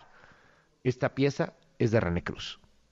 Luis, muy buenos días. El vigésimo Tribunal Colegiado en materia administrativa confirmó la suspensión provisional que una juez de distrito le otorgó a la ministra Yasmín Esquivel Moza para que la Universidad Nacional Autónoma de México se abstenga de emitir una resolución en el proceso que se inició en su contra por el plagio de su tesis de licenciatura. El magistrado Salvador Alvarado López, quien tuvo a su cargo el proyecto de resolución, consideró infundados los agravios de las autoridades universitarias, toda vez que Sandra de Jesús Zúñiga, titular del juzgado quinto de distrito en materia administrativa procedió de forma correcta al concederle la medida cautelar a la integrante de la Corte. Si se llegara a emitir esta dictamen o resolución o se decidiera a fin de cuentas sobre lo que es tratado el procedimiento, ello podría generar una afectación de muy difícil reparación o de imposible reparación para la quejosa y por eso consideramos justificado, eh, en términos generales, por eso consideramos justificado que eh, se haya decidido y concedido la suspensión en esos términos. Sin embargo, el órgano jurisdiccional determinó modificar la medida cautelar para que el Comité Universitario de Ética se pueda pronunciar sobre detalles del caso que sean de interés público, pero deberá hacerlo sin calificativos y tampoco podrá dar a conocer el estado que tienen las investigaciones, esto para no violar la presunción de inocencia de Esquivel Moza. Los magistrados puntualizaron que este caso es de interés público, por lo que la sociedad tiene derecho a conocer las investigaciones que realiza siempre y cuando sea objetiva e imparcial. Por este motivo, Yuretze Arcos López, secretaria en funciones de magistrada, sostuvo que no fue correcto que la juzgadora les impusiera una restricción absoluta a las autoridades universitarias.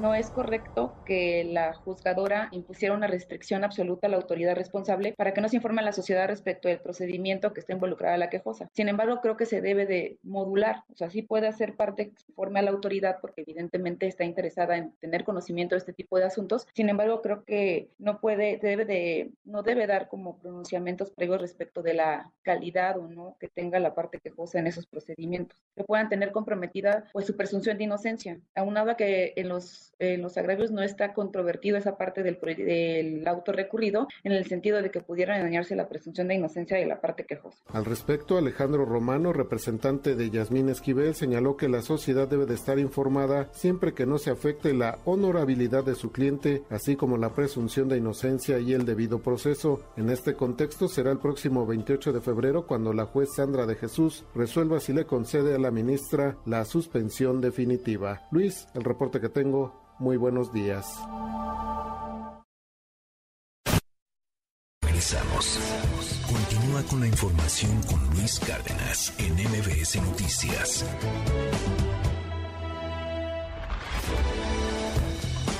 Ya estamos de regreso. MBS Noticias con Luis Cárdenas. Continuamos. Central de Inteligencia Política presenta las tres columnas más destacadas del día. Del financiero con Raimundo Riva Palacio. President, you have a problem. Si bien hay una tendencia a la baja, los cuatro primeros años del gobierno de López Obrador muestran que la estrategia de seguridad no ha funcionado. En ese periodo se registraron 140.102 homicidios dolosos, frente a 88.394 en los primeros cuatro años del gobierno de Peña Nieto y 68.433 en el mismo periodo de la administración de Calderón. ¿Cómo se explica esto? Por la doctrina pasiva de abrazos no balazos, una estrategia vacía. De Milenio con Héctor Aguilar Camín. ¿Por qué ir a la marcha? México sigue lejos de convertirse en Venezuela, pero dice el autor que corremos peligros políticos graves bajo su mandato, pues pareciera ser que está más obsesionado con el poder y más dispuesto a todo para conservarlo. El domingo 26 de febrero se realizará una movilización a favor del INE, un momento donde los ciudadanos podrán expresar su inconformidad. ¿Usted planea asistir? Finalmente, del financiero con Lourdes Mendoza, médico sigue drogándolas y abusando de ellas. En entrevista, Lourdes, Jacqueline, Laura y Marilu le contaron a la autora cómo un ortopedista las inyectó con una sustancia que en minutos las drogó para poder abusar de ellas. Algo tiene que cambiar. Este tipo de situaciones son cada vez más comunes y lo peligroso es que los responsables no han sido detenidos e inclusive siguen laborando. Algo tiene que cambiar. Con síntesis de Mariana Peralta, estas fueron las columnas del día. Síguenos en la cuenta de Twitter arroba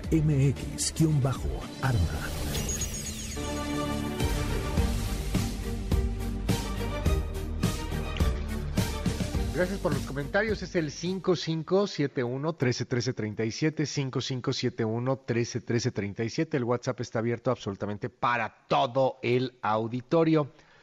Eh, déjeme comentarle algo. Estamos transmitiendo hoy y le apreciamos mucho a la Universidad Panamericana que nos haya este, pues apoyado para esta, para esta transmisión. Estamos aquí en vivo desde la Universidad Panamericana en una Guadalajara que hoy día también está en contingencia ambiental. De hecho, le soy franco, se siente de pronto el, aroma, el olor de, que está quemado, se está quemando el bosque primavera, que, bueno, pues está en, Guadalajara ya llenado ahí de, de humo gran parte de la ciudad. En fin, contingencia ambiental en Guadalajara, una de las metrópolis en, el país, y contingencia ambiental también en la Ciudad de México el día de hoy. Vámonos con, con temas políticos. El día de ayer apareció, así literal, apareció, salió en la foto y luego desapareció de nuevo el fiscal general de la República, Alejandro Gersmanero. Tenía casi tres meses sin tener una aparición pública y sin que supiéramos qué le había pasado. Se especuló de su muerte incluso. No dijo nada, solamente al viejo estilo periodista apareció y luego desapareció. Esta pieza es de mi compañero René Cruz. Luis, muy buenos días. El titular de la Fiscalía General de la República, Alejandro Gertz Manero, se reunió con Víctor Olea Peláez, presidente entrante de la Barra Mexicana Colegio de Abogados. También sostuvo un encuentro con Javier Cremades, presidente de World Jurists Association, y con los miembros del consejo directivo de esa asociación, quienes lo invitaron a su siguiente asamblea en la que será reconocido el trabajo que se ha hecho en la vida jurídica de nuestro país. Gertz Manero felicitó a Víctor Olea, a quien le deseó todo el éxito en su nuevo encargo. Al respecto, la FGR dio a conocer que con Javier Cremades y la Asociación World Jurists Association se establecerá una relación de trabajo y de transparencia en las tareas realizadas en la Procuración de Justicia de nuestro país. Cabe mencionar que la reaparición de Gertz Manero se da luego de la especulación que se generó sobre su estado de salud y a casi un año de que el fiscal no aparecía en ningún evento público. Luis, el reporte que tengo, muy buenos días. Y reaccionó el presidente López Obrador en la mañanera, le preguntaron sobre la reaparición de Alejandro Manero, esto fue lo que dijo.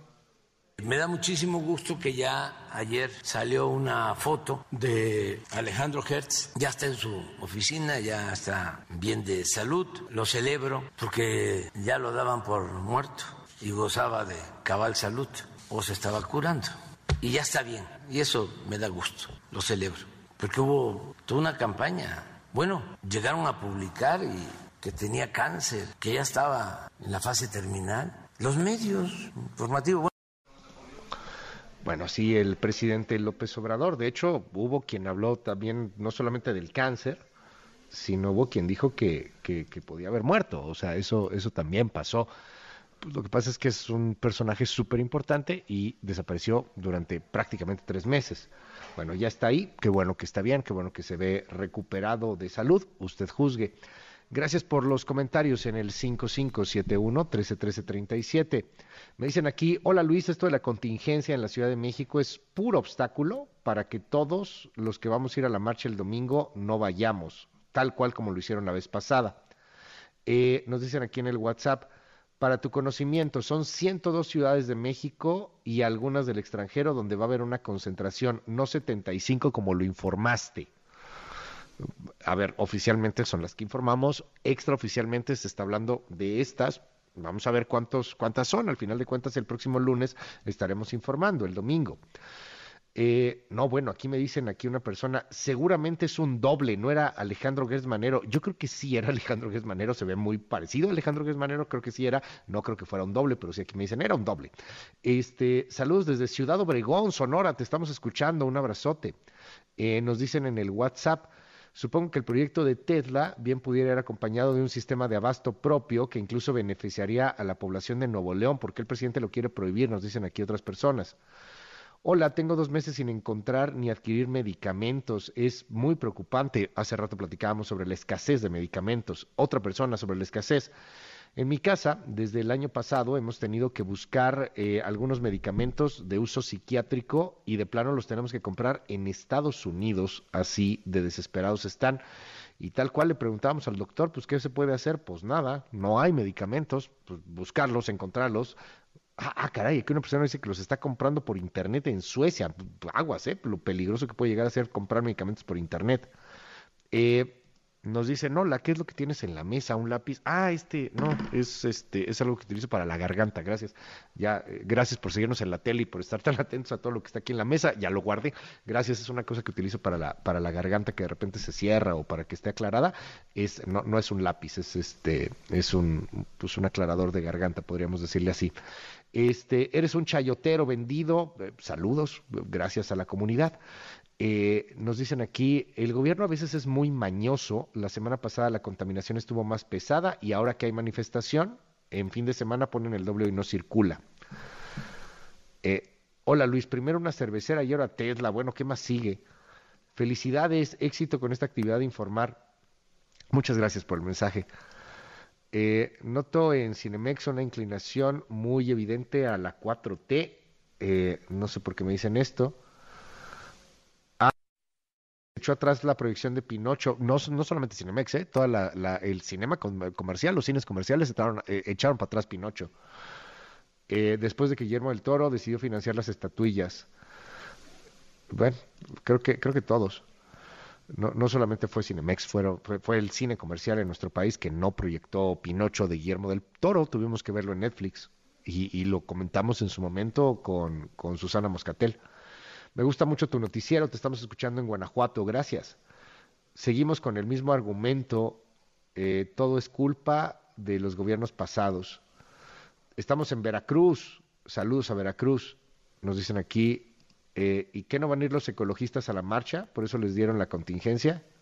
5571 13 13 37 5571 13 13 37 el WhatsApp está abierto para todos. Hoy se cumple un año de la invasión de Rusia a Ucrania. Una invasión que primero Joe Biden dijo que no iba a pasar, que Estados Unidos descartó cuando en enero del año pasado, del 2022, consideraban que, pues, que eso era casi que un cuento de ciencia ficción, que era, que era puro rollo. Y luego la sorpresa, sí, invadió Putin Ucrania y amenazó además a los países que están en Europa del Este. Quiero invitarlo a que entre en mbsnoticias.com o en luiscárdenas.mx. Ahí está la entrevista que hicimos ayer con el embajador de Suecia en México y con el embajador de Polonia en México, con la Stefan. Y hablamos profundamente sobre la crisis de Ucrania y sobre cómo está afectando a los países eh, pues aledaños, a los países cercanos a Rusia y a Ucrania. Bueno, hoy se cumple un año de una guerra que probablemente vaya a durar varios años. Y en el marco de esta guerra, el billete de 20 grivnas allá en Ucrania, que es más o menos medio dólar, muestra a tres soldados ucranianos izando la bandera ucraniana defendiendo su patria. Al mismo tiempo, la ONU se ha pronunciado y exige la retirada de tropas rusas de Ucrania. Hoy, en la cobertura que está haciendo la jornada, por ejemplo, se habla mucho de la parte rusa y de cómo Rusia pues no está dispuesta a ceder y cómo Rusia pues está hablando de una guerra que será más bien larga. Hoy También en la ONU, el embajador de Rusia en la ONU, Vasily Nevencia, aseguró que la relación diplomática entre Rusia y la Unión Europea simplemente está rota, que ya no existe. Y también habló el presidente de España, Pedro Sánchez, que viajó el día de hoy a Ucrania para reunirse con Zelensky y ahí le prometió mandar más tanques y evaluar la ayuda aérea. Esto fue lo que dijo, escuche usted. Vamos a enviar seis Leopard 2 a 4. Nuestra intención es durante las próximas semanas y meses ver si podemos escalar a un total de 10 es decir, pasar de 6 a 10 y evidentemente también ayudar a los soldados ucranianos a formarse en el uso y en el manejo de estos tanques Leopard. En relación con la ayuda aérea que antes ha preguntado, tenemos que estudiarlo. Evidentemente esto es algo que tendremos que hablar con nuestros aliados, tanto a nivel de la OTAN como también a nivel europeo. El presidente Zelensky me ha pedido esa ayuda también al gobierno de España. No, lo escondo, pero, evidentemente tendremos que tratarlo con el resto de aliados. Esta es una pieza especial de nuestra jefa de información, Diana Alcaraz, a un año de la guerra de Rusia y Ucrania, a un año de la invasión.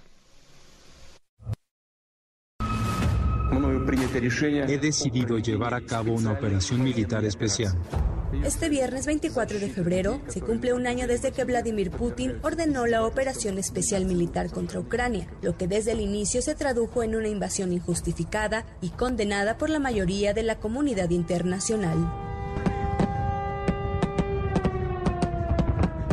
A lo largo de estos 365 días, el presidente de Ucrania, Volodymyr Zelensky, ha hecho de todo para defender su territorio y a sus ciudadanos. Sin embargo, miles han muerto, millones se han visto obligados a abandonar su país y ciudades enteras han quedado reducidas a escombros. Además, se mantiene latente la posibilidad de que el conflicto se convierta en un enfrentamiento entre Rusia y la Organización del Tratado del Atlántico Norte, mejor conocida como OTAN. Pedimos a los ciudadanos de todos los países para que digan que luchando por la libertad, estén listos para defender sus hogares y sus pueblos y sus ciudades. Y es que desde el inicio del conflicto, el ejército del presidente Putin intentó hacerse del control de Kiev. No obstante, ha sido imposible, no así en el Donbass, donde los separatistas respaldados por Rusia han peleado desde el 2014, tras la anexión de Crimea. De acuerdo con información de la ONU, más de 7.000 civiles han muerto durante el conflicto, aunque reconoce que el número podría ser mayor. Por su parte, Estados Unidos sugirió que por lo menos 40.000 personas han muerto, mientras Noruega realiza sus estimaciones asegura que unos 180.000 soldados rusos murieron o resultaron heridos. Por su parte, la Corte Penal Internacional abrió una investigación por crímenes de guerra y crímenes contra la humanidad en Ucrania. Esa invasión es una afrenta a nuestra conciencia colectiva. Es una violación de la Carta de las Naciones Unidas y del derecho internacional está teniendo consecuencias humanitarias y para los derechos humanos dramáticas.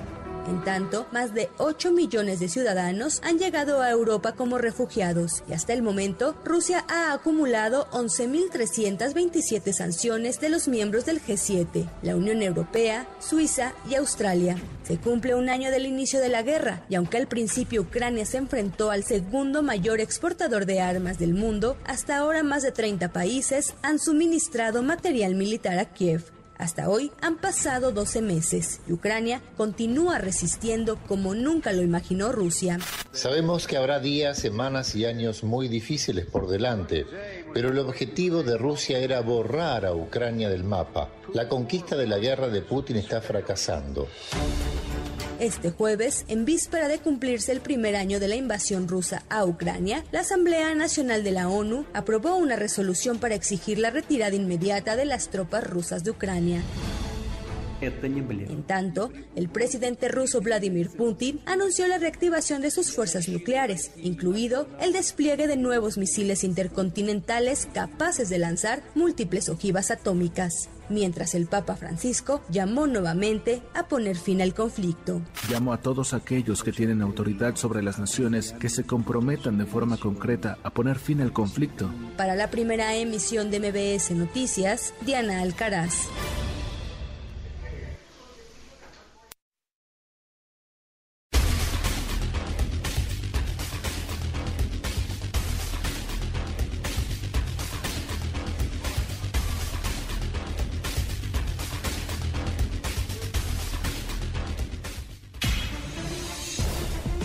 Titulares del mundo. York Times, Estados Unidos. Es complicado. Como Biden y Zelensky forjaron una asociación en tiempos de guerra. Washington Post, Estados Unidos. China pide el fin de las sanciones contra Rusia y un alto al fuego en Ucrania.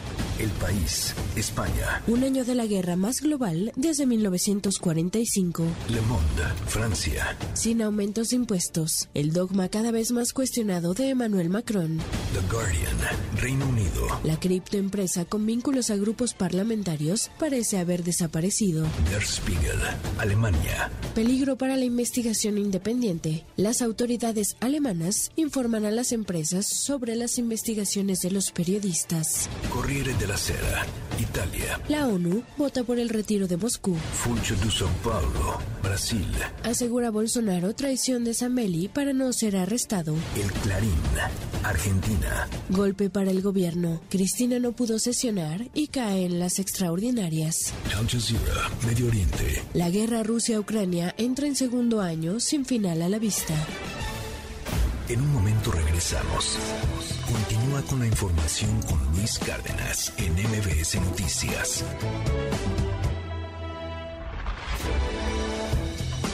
Ya estamos de regreso. MBS Noticias con Luis Cárdenas. Continuamos.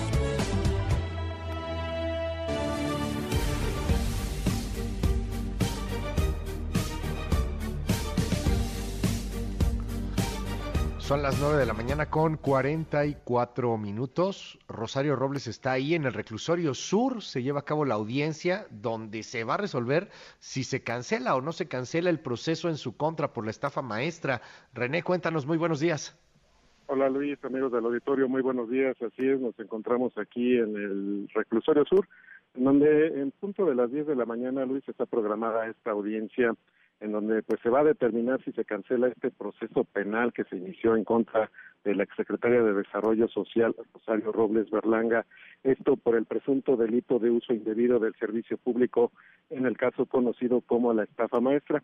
Esta audiencia, Luis, hay que recordar, pues se da en acatamiento a un juicio de amparo que se le concedió a Robles Berlanga precisamente pues para que se determinara si ya había prescrito este delito por el que se le acusa. Eh, Rosario Robles, Luis, eh, comentarte, llegó aquí a la zona del reclusorio sur cerca de las 9.30 de la mañana, en donde pues en unas primeras declaraciones pues dijo sentirse tranquila. Vamos a escuchar lo que comentó a su llegada Rosario Robles. De este lado, por favor. Rosario, buenos días. Buenos días. ¿Qué espera de la Muchas gracias por estar aquí. permítanos, permítanos, este, con cuidado, no se nos vayan a caer. Eh, les agradezco que estén aquí una vez más y vamos a, eh, con mucha fe en la justicia. Saliendo con mucho gusto platicamos. ¿Cómo se siente usted? Tranquila, tranquila. ¿Qué le han dicho sus abogados? pues aquí están, aquí están todos. El gran, el gran equipo y, y pues la confianza de que venimos en acatamiento a un amparo de un tribunal colegiado. una resolución favorable, Vamos, vamos a ver qué sucede y platicando y saliendo platicamos. Si es que desean ustedes esperar, no sabemos cuánto tiempo tardemos acá adentro. Gracias, muchas gracias. Pues ahí las palabras, Luis, de Rosario Robles, en donde dice que pues se siente tranquila. Y hay que recordar, eh, Luis, que la defensa alegó que Rosario Robles se encuentra procesada actualmente con una ley que desde su punto de vista no debe aplicarse, lo que genera una vulneración al derecho humano y fundamental de libertad personal y debido proceso, y de ahí que pues se le haya concedido el amparo pues para que se vuelva a determinar si se cancela o no este proceso penal que se inició en su contra por el caso de la estafa maestra, de lo cual pues vamos a estar eh, dando cuenta de manera puntual, Luis, una vez que concluya esta audiencia aquí en el reclusorio sur. Luis, el reporte que tengo al momento. Te aprecio la información. Oye, René, eh, ¿sabemos si, lo, si la pueden volver a meter a la cárcel? Podría darse el caso, Luis, pero eso Remoto, dependerá este, si existen las pruebas eh, o que en dado caso la Fiscalía General de la República pudiera volver a, a solicitar el cambio de medida cautelar por algún hecho que ellos consideraran que pudiera eh, considerarse como riesgo de fuga. Y es que hay que recordarles que fue la propia fiscalía la que pues concedió el cambio de la medida cautelar que permitió a Rosario Robles este recuperar su libertad luego de tres años de estar eh, en el penal de Santa Marta salvo que la FGR considerara que hay algún riesgo de fuga podría solicitar de nueva cuenta el cambio de medida cautelar pues para que eh, se privara de su libertad a Rosario Robles. Estamos ahí muy atentos. Gracias, René. Te mando un abrazo. Buenos días. Igualmente, Luis. Muy buenos días. Hoy es viernes. Hoy es viernes, viernes de series con Javier Ibarreche. Con Javier Ibarreche. Go ahead. Open the box. ¿Qué tal Luis? Muy buen día. Últimamente he recomendado varios estrenos y si bien a cada rato salen series nuevas que creo que valen la pena, hoy me quiero ir un poquito más al pasado. 20 años al pasado para ser exacto. Una serie que considero un clásico y que fue pionera de mucho de lo que hoy estamos acostumbrados a ver en la tele. Me refiero a una de las mejores series de HBO en la historia, Six Feet Under.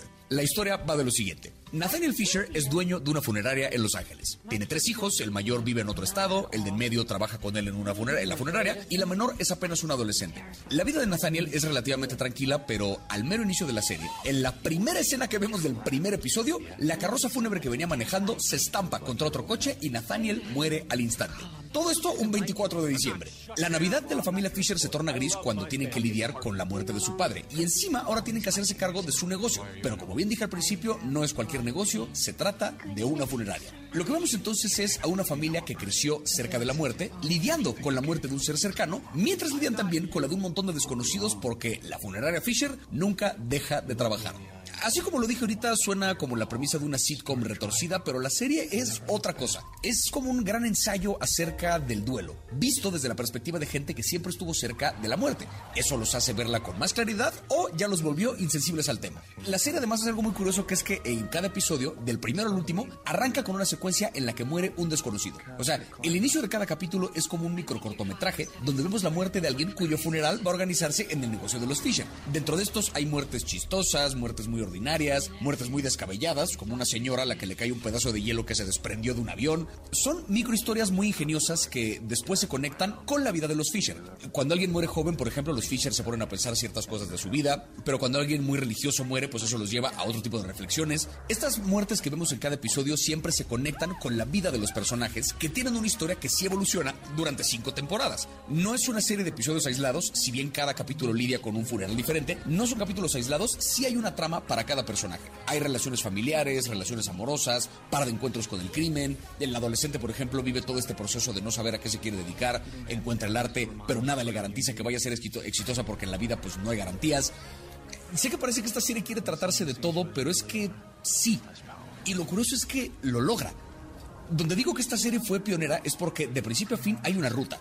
¿No? Hay una resolución clara para cada personaje. No le sobra ni le falta ni una temporada porque claramente sabían a dónde apuntaba la historia. Eso es más común ahora, pero en el año 2000 eso era bastante nuevo. La pretensión de que la serie va a vivir cinco temporadas sin saber cómo le va la primera, eso no era habitual. Y esta fue de las primeras que se atrevió y el resultado habla por sí solo. El final de la serie es la cosa más conmovedora que he visto en mi vida. No recuerdo de verdad la última serie en cuyo final lloré tanto y lloré tanto de tristeza como de alegría. O sea, es de esas historias que sí siento que me cambiaron profundamente. Y es que nunca una serie con tanta muerte se trató tanto sobre la vida una verdadera belleza. Si quieren un viaje emocional de a de veras y están dispuestos a dedicarle las cinco temporadas, les prometo que el viaje vale la pena. Six Feet Under, una serie original de HBO, la encuentran en HBO Max, una joya absoluta.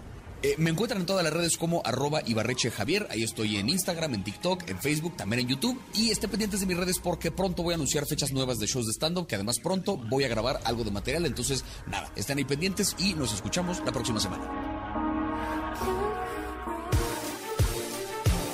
Las 9 de la mañana con 51 minutos. Gracias a Javier Ibarreche por esta pieza. Todos los viernes las series con Javier Ibarreche. Oiga, nuestros viernes también son los viernes de cultura digital con la doctora Laura Coronado. Hemos hablado del chat GPT. Le quiero ser bien franco. Si usted no usa el chat GPT, este, es muy difícil explicarlo. ¿Qué es el chat GPT? Pues es una inteligencia artificial que hace prácticamente lo que usted quiera en cuanto al, al, lenguaje. Usted le puede pedir lo que sea y le responde, le puede pedir ayuda para escribir un ensayo y le hace el ensayo.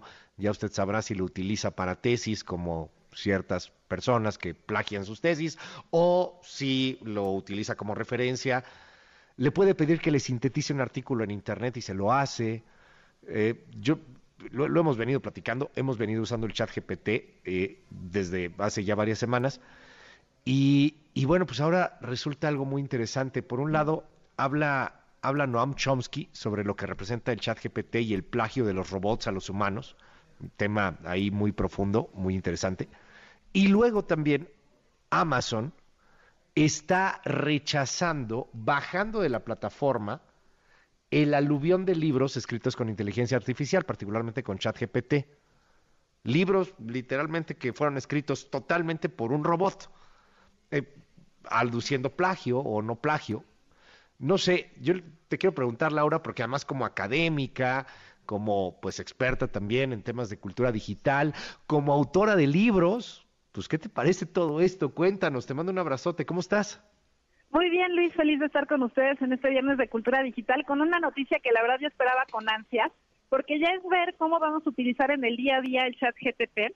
Y la verdad es que una de las cuestiones que a mí me llaman mucho la atención, así como la voz de Noam Chomsky que mencionabas hace un momento, es esta versión que está diciendo también Bill Gates. Bill Gates lo que ha dicho es que compara el chat GTP con hitos de tecnología como es el ordenador o la PC, como fue el tema de sistemas operativos o como fue Internet, o sea, lo está poniendo en el mismo nivel.